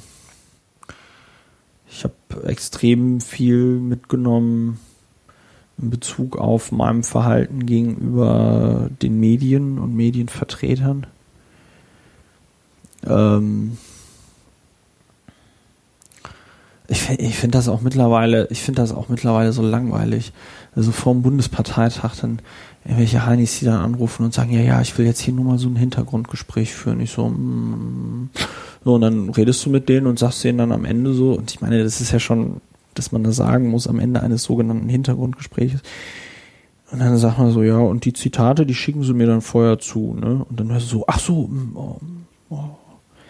also die, da, da wundert mich echt gar nichts mehr.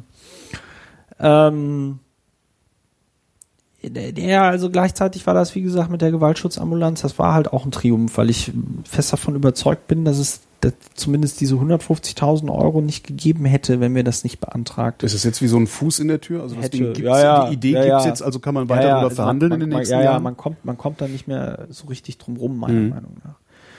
Äh, Das ist ein Triumph. Und, und, und halt, wie gesagt, nochmal zu sehen, wenn man, wenn ich da meine, meine Tätigkeiten in den letzten zwei Jahren im, im, im Innenausschuss irgendwie aufliste, dass ich irgendwie sehe, okay, das hat halt schon ähm, die Politik in Berlin beeinflusst. Das ist meiner Meinung nach auch irgendwie ein Triumph. Ja. Und dass ich hier noch sitze, ohne verrückt geworden zu sein, ist meiner Meinung nach auch ein äh, Triumph. Äh, äh, mein Abschied von Twitter war ein Triumph. Also unglaublich gut getan. Ähm, es hat äh, Spaß gemacht, jetzt nochmal zum Bundesparteitag irgendwie äh, äh, äh, zu twittern, aber Mhm. es hat mir auch nochmal irgendwie gezeigt, wie begrenzt und bescheuert dieses Medium ist und das ist Das taugt halt für das, was du tust, überhaupt gar nicht. Nee. es taugt halt für das, was ich nicht, äh, was ich tue, nicht und vor allen Dingen, wenn man sich dann echt drauf einlässt und die Behauptung aufstellt, ja, ihr nehmt hier an meinem politischen Leben und meiner politischen Arbeit teil, dann ist es halt eine Lüge. Das Ja, ist halt Demagogie. ist das- das- also ja. ich finde, man hat, man hat halt, man hat halt, man hat halt nirgendwo so schön gesehen, dass Twitter in der politischen Kommunikation zu einem reinen Propagandatool verkommen ist, äh, wie jetzt an den Koalitionsverhandlungen. Ja, das, das war ja, das war ja eine, eine Inszenierung, wenn da irgendwie Doro Bär äh, ein Foto von sich und, glaube ich, anderen Abgeordneten twittert und dann irgendwie gesagt wird, ja, das Foto hat der Klaus gemacht, ja, also Klaus Wowereit. So, Klaus Wowereit macht ein Foto von denen und dann wird das von, ich glaube, oder war Habe das ich komplett rausgemutet, weil ich da überhaupt das, gar oder war nichts, das, oder äh, war das Julia Klöckner? Ich habe keine Ahnung. also, es Ich habe über diese Koalitionsverhandlung, was da auf Twitter passiert ist, habe ich überhaupt nicht mitgekriegt, weil Ja. ich alle möglichen Schlagworte und ja, ja, Hashtags einfach wegmute, weil aber es ist halt, ich weiß halt selber, was es ist. Also es ist Ja. ja, auch, also das, das liest sich ja auch so, als würde man an meinem Privatleben sehr viel teilnehmen. Ja. Äh, es ist nur ein Bruchteil meines Privatlebens. Was, äh, Ja, ist. Und wenn, wenn ich schon, äh, der ich von der Öffentlichkeit für die Öffentlichkeit existiere, ja, ähm, da so restriktiv unterwegs bin. Wie sehr sind es dann Leute, die halt äh, auch noch gute Gründe haben, restriktiv unterwegs sind, Ja. beziehungsweise da Propaganda zu machen, um bestimmte Ja, politische Ideen durchzusetzen. Ich will nur Witze erzählen. Ja? Ja. Aber äh, Ja, hat was ganz anderes vor. Also da darf man sich auch nicht drauf verlassen, auf dieses Twitter-Ding. Ja. Äh, was war noch ein, was war noch ein Triumph? I don't know. Hat halt, also äh, so absurd, dass mit der Piratenpartei läuft und so scheiße das manchmal irgendwie ist, ähm, finde ich trotzdem den Job, den ich ähm, machen darf als Abgeordneter noch immer ziemlich großartig, weil mir das halt einfach Spaß macht, weil das was ist, was ich was ich gut kann und was mir Spaß macht. Und das ähm, gibt es, glaube ich, sehr selten, dass Leute sagen, ich mache hier etwas, was ich kann und was mir auch noch Spaß macht. Und ähm, ich würde mir halt einfach, ich würde mir halt einfach wünschen, dass sie, dass die, dass die Partei, äh, aber auch jetzt die Fraktion im Abgeordnetenhaus, dass wir halt irgendwie einen Weg finden, diese ganzen persönlichen Geschichten mal zurückzuschrauben und ähm, einfach versuchen, das mit der Arbeit irgendwie zu machen. Und der Rest kommt dann wahrscheinlich hoffentlich von selbst. Und wenn nicht, kann man noch immer sagen, es ist ein Schweinesystem und wir gründen eine terroristische Vereinigung oder so. Aber das ist ja auch eine Fluchtfantasie, das ist ja Aufgabe. Ich weiß nicht, die, die äh, Politik ist bizarr und Gesellschaft ist bizarr. Ich glaube aber, dass es selten Zeiten gab, in denen es so interessant war, Politik zu machen, weil es so viele Umwälzungen und Änderungen gibt. Ne, durch, durch, durch Technologien, durch, durch, durch politischen und gesellschaftlichen Mainstream. Und es wäre halt sehr schade, wenn, wenn das alles wieder verloren, verloren geht. So. Ja. Was gibt's Heiligabend zu essen? Äh, Fondue, glaube ich. Es gibt Heiligabend immer Fondue. Christopher Lauer, vielen Dank. Vielen Dank.